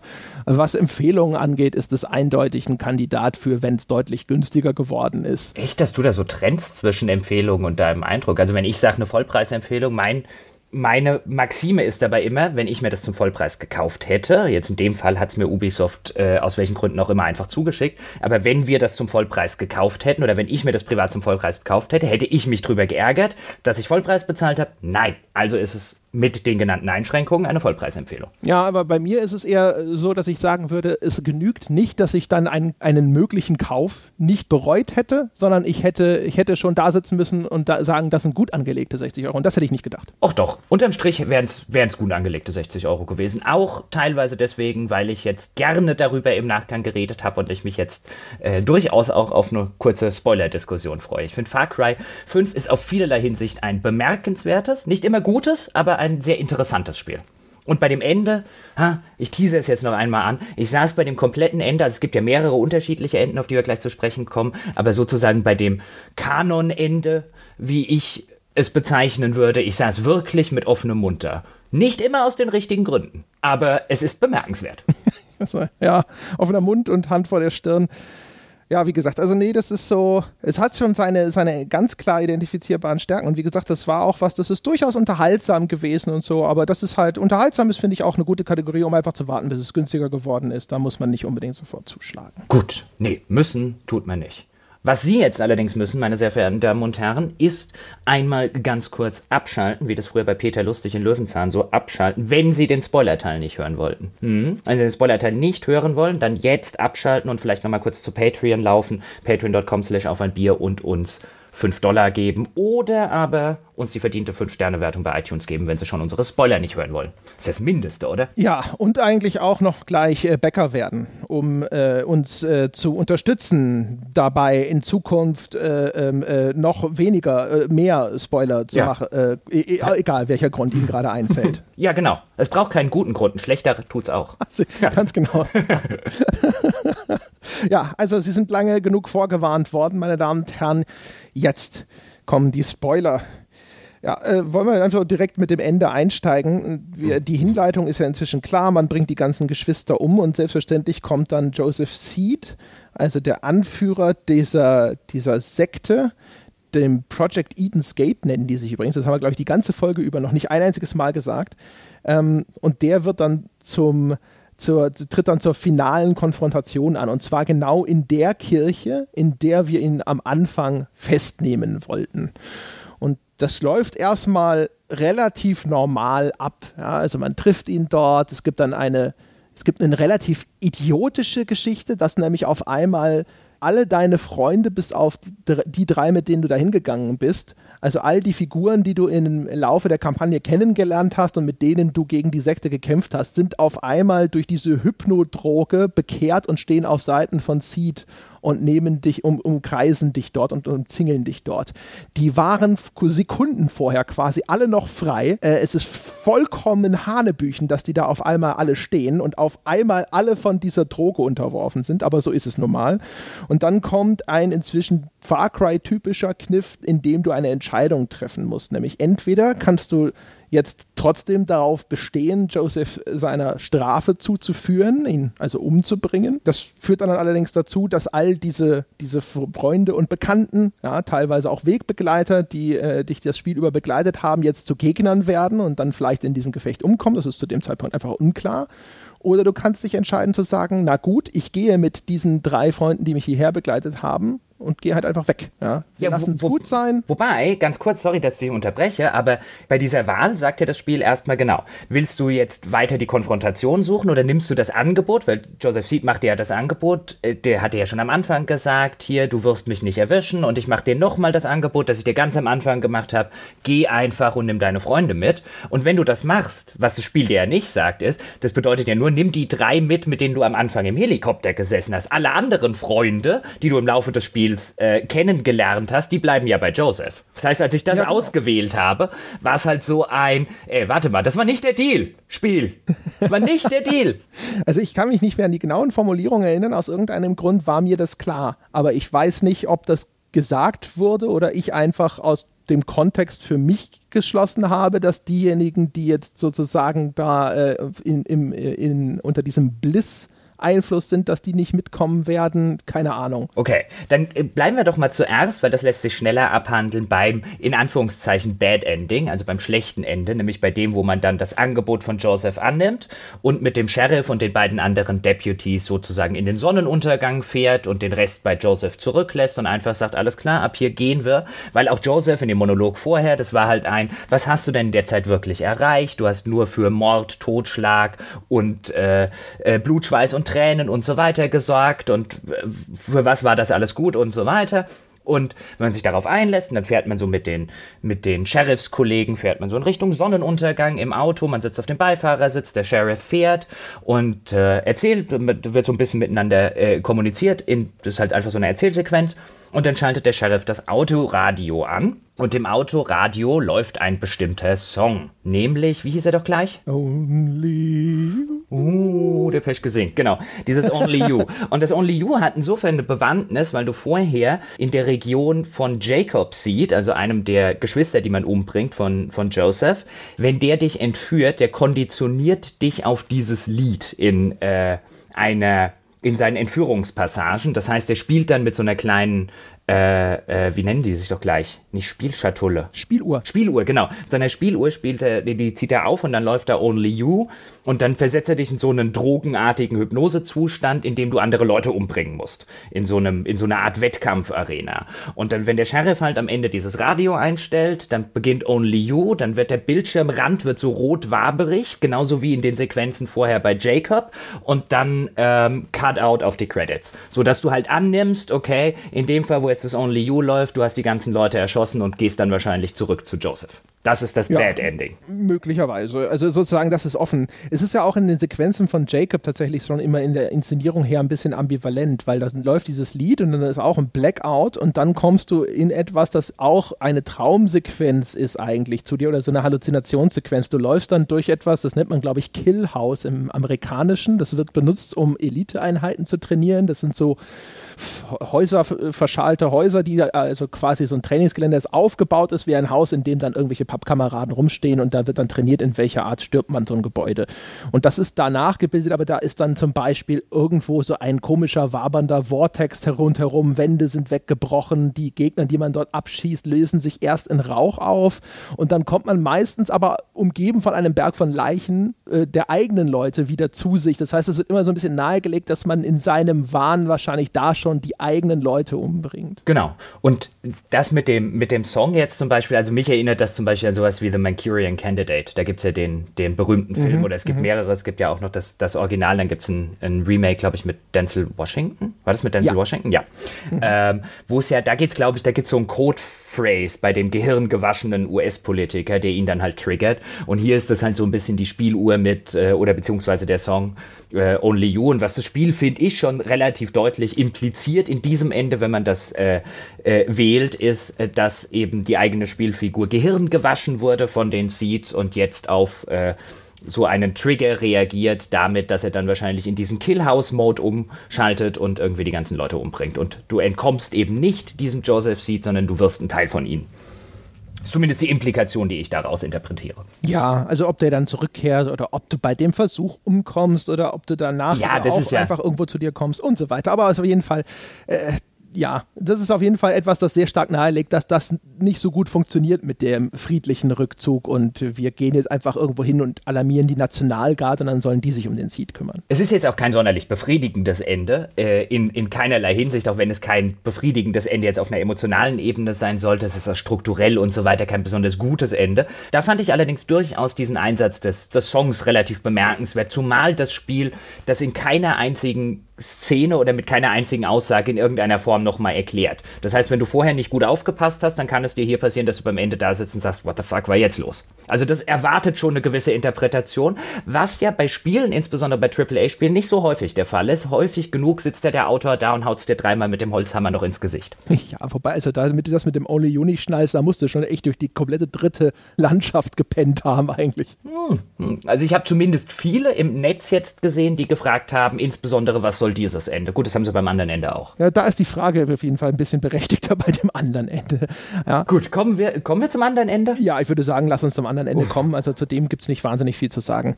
Ist halt so ein Horrorfilmende. Genau. Ne? Oh, das Böse gewinnt. Es gibt ja noch das, um das kurz abgehandelt zu haben, es gibt noch das alternative Ende. Das alternative Ende, so ähnlich wie es bei Far Cry 4 auch eins gab, wo das Spiel dann nach 10 Minuten vorbei ist. Ganz am Anfang, in der Sequenz, die wir eingangs auch geschildert haben, wenn man den Joseph Seed festnehmen äh, muss, auch da sagt dann Joseph Seed sowas wie, du solltest das lassen, ähm, es hat keinen Sinn, Gott wird nicht zulassen, dass ihr mich verhaftet und, und, und, und, und. Und dann hast du so eine Auswahloption, da musst du eine Taste bestätigen und dann legst du ihm Handschellen an.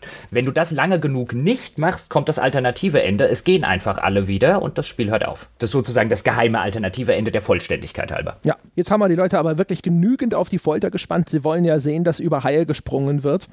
Uh, und das ist, das, das ist das, was passiert, wenn man sich äh, naheliegenderweise dafür entscheidet zu sagen, nee, der Seed kommt mir jetzt nicht davon. Ich meine, man hat jetzt äh, über ich schätze mal mindestens 20 und wahrscheinlich jetzt in meinem Falle waren es, glaube ich, 40 Stunden oder sowas darauf hingespielt, dem Kerl endlich die Löffel lang zu ziehen. Selbstverständlich sitze ich nicht da und sage, na gut, dann lassen wir es mal gut sein. Ja, morgen ist auch noch ein Tag, sondern man sagt, nein, das bringen wir jetzt zu Ende. Und was dann kommt, ist tatsächlich erstmal dieser Bossfight, in dem sich dann auch all deine Freunde erstmal als Gegner gegen dich stellen. Und das ist die Situation, von der ich vorhin gesprochen habe, wo das Spiel so ein bisschen seine eigenen Regeln bricht, weil die schießt du dann nieder und wenn du dann diese Wiederbelebungsfunktion nutzt, dann wechseln sie aber wieder die Seiten, dann sind sie auf einmal wieder bei sich und kämpfen danach auf deiner Seite. Das ist mechanisch von der, dem, was da transportiert wird, trotzdem an sich eine ganz interessante Entscheidung, weil es geht darum, dass Joseph Seed eigentlich mit, ich glaube, 12, 13 Leuten oder so, die auf deiner Seite standen, die haben, sind, haben sich seiner Seite angeschlossen, aber unter dem Einfluss dieser Droge. Und du nimmst ihm diese letzten verbliebenen Jünger nach und nach immer weiter weg. Also seine eigene Kongregation wird wieder zu deinen und dann wird diese Übermacht hinterher so groß, dass du ihn äh, am Schluss selber über den Haufen schießt mit 10, 12, 13 Leuten an deiner Seite. Aber dann ist er nicht tot, sondern dann wird er festgenommen und eigentlich abgeführt und steht noch sozusagen nochmal da und wiederholt nochmal seine Prophezeiung und in dem Moment explodiert hinter ihm, ja, sieht das so über seine Schulter hinweg, eine Atombombe. Und dann äh, flüchten alle in einen der in dieser Region glücklicherweise weit verbreiteten Bunker, während um sie ringsherum die Bomben fallen, also die von Joseph Seed angekündigte Apokalypse tatsächlich eintritt.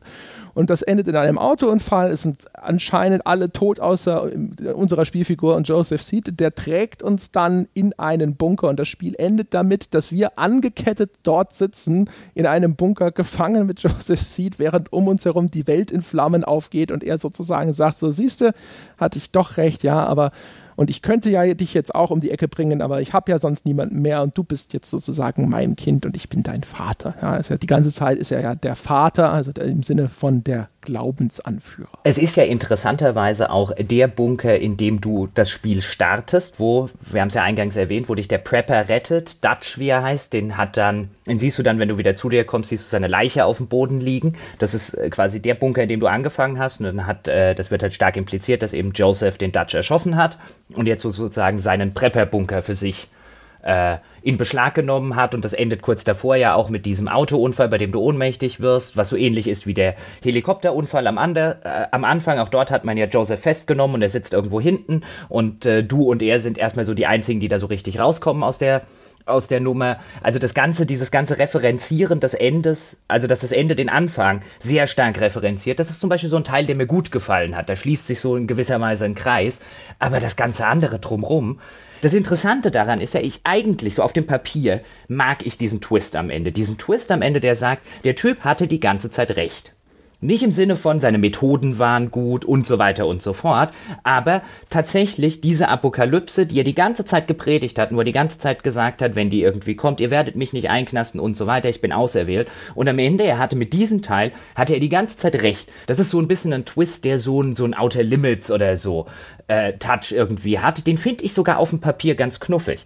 Das große Problem, und absolut eklatante Problem von vielen Logiklücken und so weiter mal abgesehen, ist, dass auch viele Leute, wenn du auch ins Netz geguckt hast oder dir ein paar Testberichte durchgelesen hast, viele haben das Ende nicht verstanden. Und was kritisiert, was am Ende gar nicht passiert. Das war so ein Vielfach hat man dann gelesen, ja, das sei ja irgendwie Joseph Seed, der irgendwie diese Atombomben gezündet habe und dann irgendwie die ganze Region in Schutt und Asche gelegt hat. Nein, nein, das soll es gar nicht sein. Ubisoft hat in der Zwischenzeit ja auch das Ganze noch ein bisschen klarer gestellt, sondern im Radio, das du aber nur hörst, wenn du extensiv Auto fährst im Spiel, was wir beide auch nicht gemacht haben. Im Radio wird offensichtlich, ich habe da noch mal reingehört und ja, es passiert tatsächlich, da kommen dann teilweise Nachrichtensendungen, die über die weltpolitische Lage in irgendeiner Form sprechen und dass es offensichtlich große Spannungen zwischen USA, Nordkorea und so weiter gibt, dass irgendwie die militärische Einberufung im Raum steht, also dass die ganze geopolitische Lage ein Pulverfass ist und kurz vor der Explosion und was am Ende halt passieren sollte, ist, dass dieses Pulverfass explodiert ist, jetzt überall die Atombomben hochgehen, Joseph dafür gar nicht verantwortlich ist, sondern das die ganze Zeit gepredigt hat und damit recht hat. Aber diesen Twist versauen sie halt dadurch, dass jeder, der nicht im Spiel wirklich sehr extensiv Auto fährt und Radio hört, überhaupt keine Ahnung von diesem ganzen Hintergrund hat. Ja, also ich habe das ehrlich gesagt, also vielleicht auch mangels Geduld nicht reproduzieren können. Ich weiß nicht, wie lange man auch Radio hören muss oder ob, ob das ein spezieller Sender ist, bis endlich überhaupt meine Nachrichtensender kommt. Ich habe immer nur Musik gehört.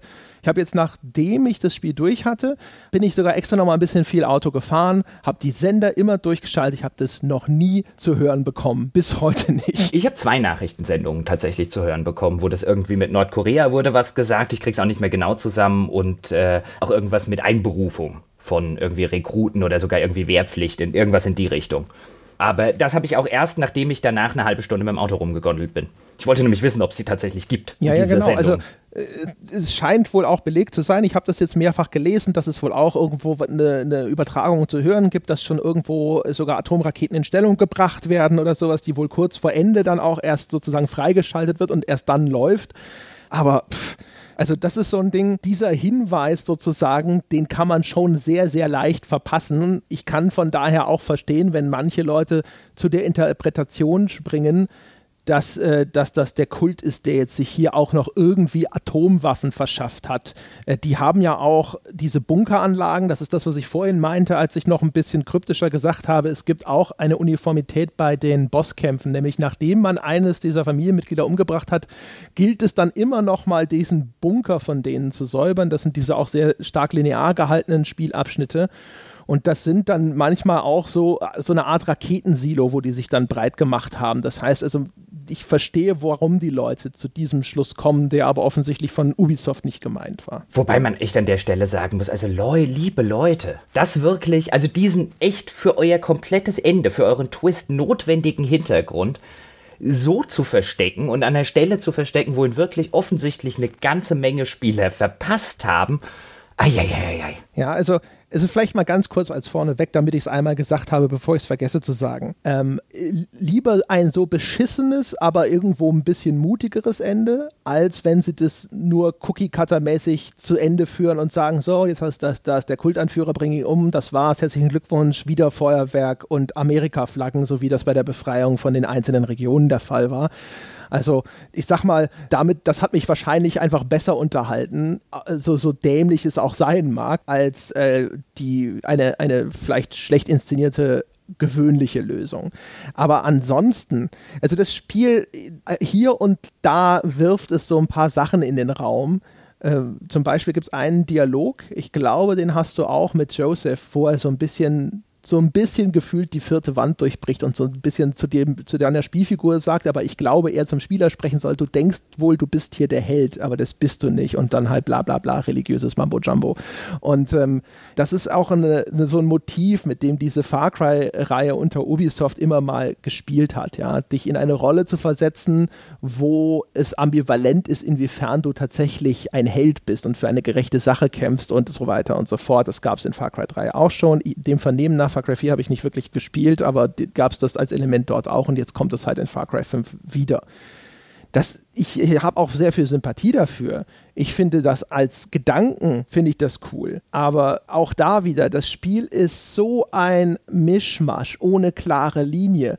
Und äh, das Spiel suhlt sich so in der Gewalt und in der, in der Brutalität dieses Kultes, dass alles, was sie in die Richtung vielleicht intendieren, überhaupt nicht verdient oder erarbeitet ist und dementsprechend diese Wendungen und auch diese, diese übergeordneten Elemente überhaupt nicht funktionieren. Nein, vor allen Dingen, vor allen Dingen, weil ja das Ende, das macht ja hier in gewisser Maßen, um es jetzt auf einer etwas abstrakteren Ebene äh, macht, dann äh, wäre es entweder ein absolut reiner Zufall, ja, dass Joseph Seed mit dieser ganzen Chose nicht nur recht hatte, sondern diese Explosionen auch genau an der Stelle kommen, wo man ihn dann tatsächlich hätte verhaften wollen und seine ganzen Vorhersehungsgeschichten und so weiter, dass er der Auserwählte ist und so weiter, dann tatsächlich stimmen. Also das ist entweder ein gewaltiger Zufall oder das Spiel impliziert hier schon durchaus, dass hier in irgendeiner Form eine göttliche Vorsehung, eine göttliche Hand oder sonst irgendwas im Spiel sein könnte macht damit aber natürlich nichts, weil das Ende schlicht und ergreifend nur als Twist fungieren soll. Das ist halt so, deswegen habe ich vorher zum Beispiel auch Outer Limits oder so gesagt. So diese, diese Fernsehserien dann vielleicht auch noch bis in die 50er Jahre hinein, diese so klassischen Science-Fiction-Twist-Geschichten und so, die halt einfach nur einen netten out of left field twist, twist haben sollen, aber je länger man sich darüber Gedanken macht, desto weniger Sinn ergibt das Ganze und den als Abschluss eines nicht einer Kurzgeschichte oder einer 45-minütigen Episode zu wählen, sondern den als Abschluss ein, von 40 Stunden oder so zu nehmen, das ist halt schon so ein bisschen, wo du dir sagst, nein, nein, falsches Werkzeug an der falschen Stelle, liebe Freunde. Ja, also es ist halt, es ist halt echt so Edgar Wallace, weißt du? Dann springt irgendwie einer aus dem Gebüsch und haha, ich war der Mörder. Ja, da sind sie wohl nicht drauf gekommen. Weil, weil du bislang noch nicht in Erscheinung getreten bist. Ich wusste nicht mal, dass du existierst, verdammt. Und ja, das ist halt so ein Ding. Ich finde es halt, wie gesagt, also zum Beispiel, was ich gesehen habe, es wird sich auch darüber beschwert, dass dieses Ende im Grunde genommen ja alles, was du vorher als Spieler gemacht hast, wieder zunichte machst. Also da, alles, was du getan hast, hat eigentlich, war für die Katz, ist einfach nutzlos gewesen, ja. Also all diese Freundschaften, die du geschlossen hast, also die Figuren, die du kennengelernt hast, all dein Ringen darum, diesen Kult zu beseitigen und diesen Joseph Seed endlich zur Strecke zu bringen und sowas, alles wird am Schluss sozusagen ausgelöscht. Und in einem anderen Kontext könnte das tatsächlich was sein, wo man wirklich sagt, so Mensch, das ist eine mutige Entscheidung und das ist ein cooles Ende auf seine Art. Aber äh, weißt du, dadurch, dass Far Cry ansonsten in diesen ganzen Spielstunden bis auf vielleicht wahrscheinlich zusammengerechnet fünf Minuten nichts unternimmt, um das in irgendeiner Weise herzuleiten oder vorzubereiten, wirkt es so willkürlich und damit ist es dann am Ende eben auch wirkungslos, weil diese Bedeutung zwar irgendwo existiert, aber keine Wirkung entfaltet. Ja, und es ist natürlich, es passt halt insofern zu dem, was wir jetzt auch über diese ganzen thematischen Motive gesagt haben, Politik, Religion und so weiter. Es ist halt auch an dieser Stelle ein totaler Cop-out. Es ist halt dieser Comp-Out, wenn du jetzt hingehst und dich fragst, war das jetzt alles zufällig? War da irgendeine göttliche Hand im Spiel?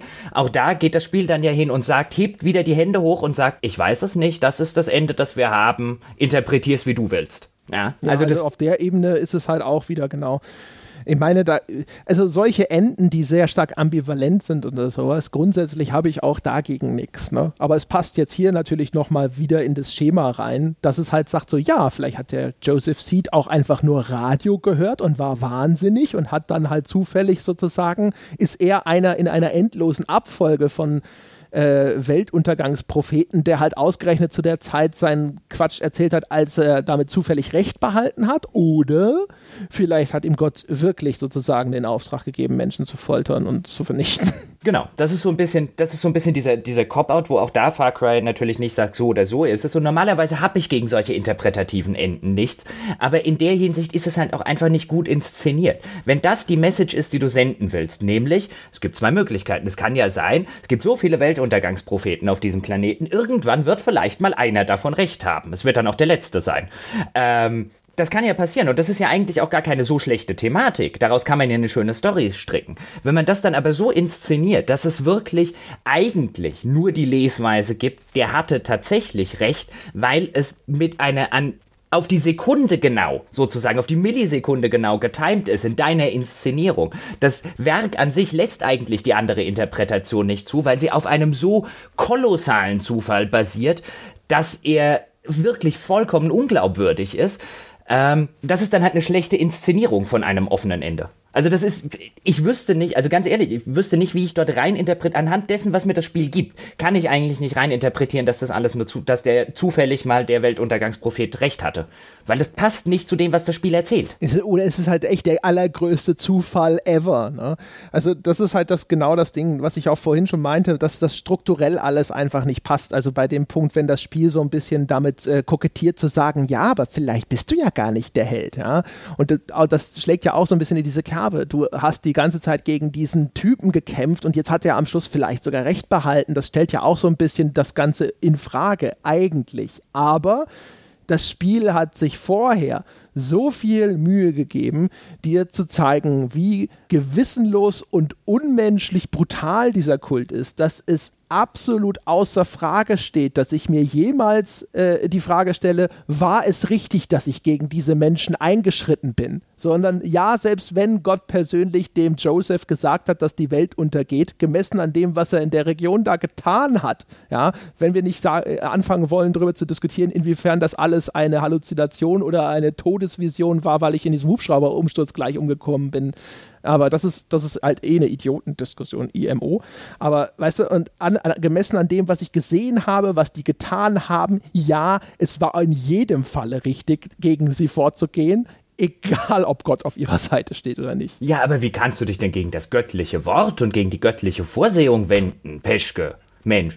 Denn letztlich, das ist ja interessanterweise, ist das ja das, womit du am Ende als Message so ein bisschen zurückbleibst. Denn am Ende sagt dir das Spiel, wenn du es jetzt so interpretierst, sagt dir am Ende das Spiel, pass mal auf, du hast die ganze Zeit versucht, in Gottes Plan irgendwie eine Runde einzugreifen. Dabei hat dir doch sein Auserwählter, sein Messias, von Anfang an gesagt, das wird nicht gut gehen, geh doch wieder weg. Wir haben dir die ganze Zeit, die, wir haben dem zweimal die Möglichkeit gegeben, einmal am Anfang, einmal am Ende, dass du wieder weggehst. Und nein, du willst nicht hören. Na gut, das hast du jetzt davon. Ja, klar, ich meine, das ist halt also, so. Das ist, also dann ist die, letztlich die Message des Spiels. Ich meine, leg dich nicht mit Gottes Plänen an. Hm. Ja, ich glaube nicht, dass dass das die intendierte Message ist. Ich, wenn du willst, kannst du das ja sogar auch auf dieser Bioshock-Ebene äh, interpretieren und so den, den Willen des Designers als Gottes Wort und dagegen gibt es kein Auflehnen, außerhalb der Mod-Community vielleicht. Und äh, das heißt so Fatalismus, the game. Ne? Also egal, was du tust, du bist eh immer nur Teil des Plans. Wenn du dich einfach zurückziehst, dann läuft halt Only You im Radio und du drehst durch und eventuell endet es dann alles ganz genauso. Und wenn du dich entscheidest zu kämpfen, dann explodiert am Schluss eben trotzdem die Welt. Ja, halt mit dem Fatalismus, ja, in der Hinsicht schon, aber halt immer noch mit diesem Kniff, dass das alles eine, eine göttliche Vorsehung gewesen ist, in die du da eingreifen wolltest. Ich glaube halt, letztlich, ich glaube nicht, dass irgendwas davon tatsächlich von den Story-Autoren, was wir jetzt hier zusammen interpretieren, intendiert war. Ich glaube, die haben tatsächlich nur gedacht, hey, das wäre doch ein cooler Twist am Ende. Was, wenn er denn die ganze Zeit recht gehabt hat? Haha, da rechnet ja kein Mensch mit. Aber wenn du dann eben hingehst, und deswegen ist es halt, finde ich, ein schlechter Twist, wenn du dann hingehst und den, den, den mal ein bisschen hinter diesen Twist guckst und den mal dir strukturell anguckst und dir anguckst, was das Spiel dann am Ende oder die Erzählung eigentlich aussagt und dass das sehr wahrscheinlich nicht das ist, was sie damit aussagen wollten, dann erkennst du halt, hm, vielleicht in Zukunft mehr Gedanken über eure Twists machen. Aber immerhin interessant war er. Ja, ihr habt mit, ja, offenem, also. mit offenem Mund. Ja, so am Anfang mit einem, das ist nicht euer Ernst. Und dann mit einem, das ist euer Ernst. Aha. Und es geht weiter. Aha. Oh, oh ja. Mhm. Aha. ja, das ist halt echt so, ah, fuck it, lasst uns Atombomben werfen. also, weil, also auch, auch, auch der, der Hintergrund, der, der, der realpolitische Hintergrund, der da angeboten wird, äh, um diesem Ende eben noch diese Ambivalenz zu verleihen, ob es dann vielleicht sozusagen nur Zufall gewesen sein könnte.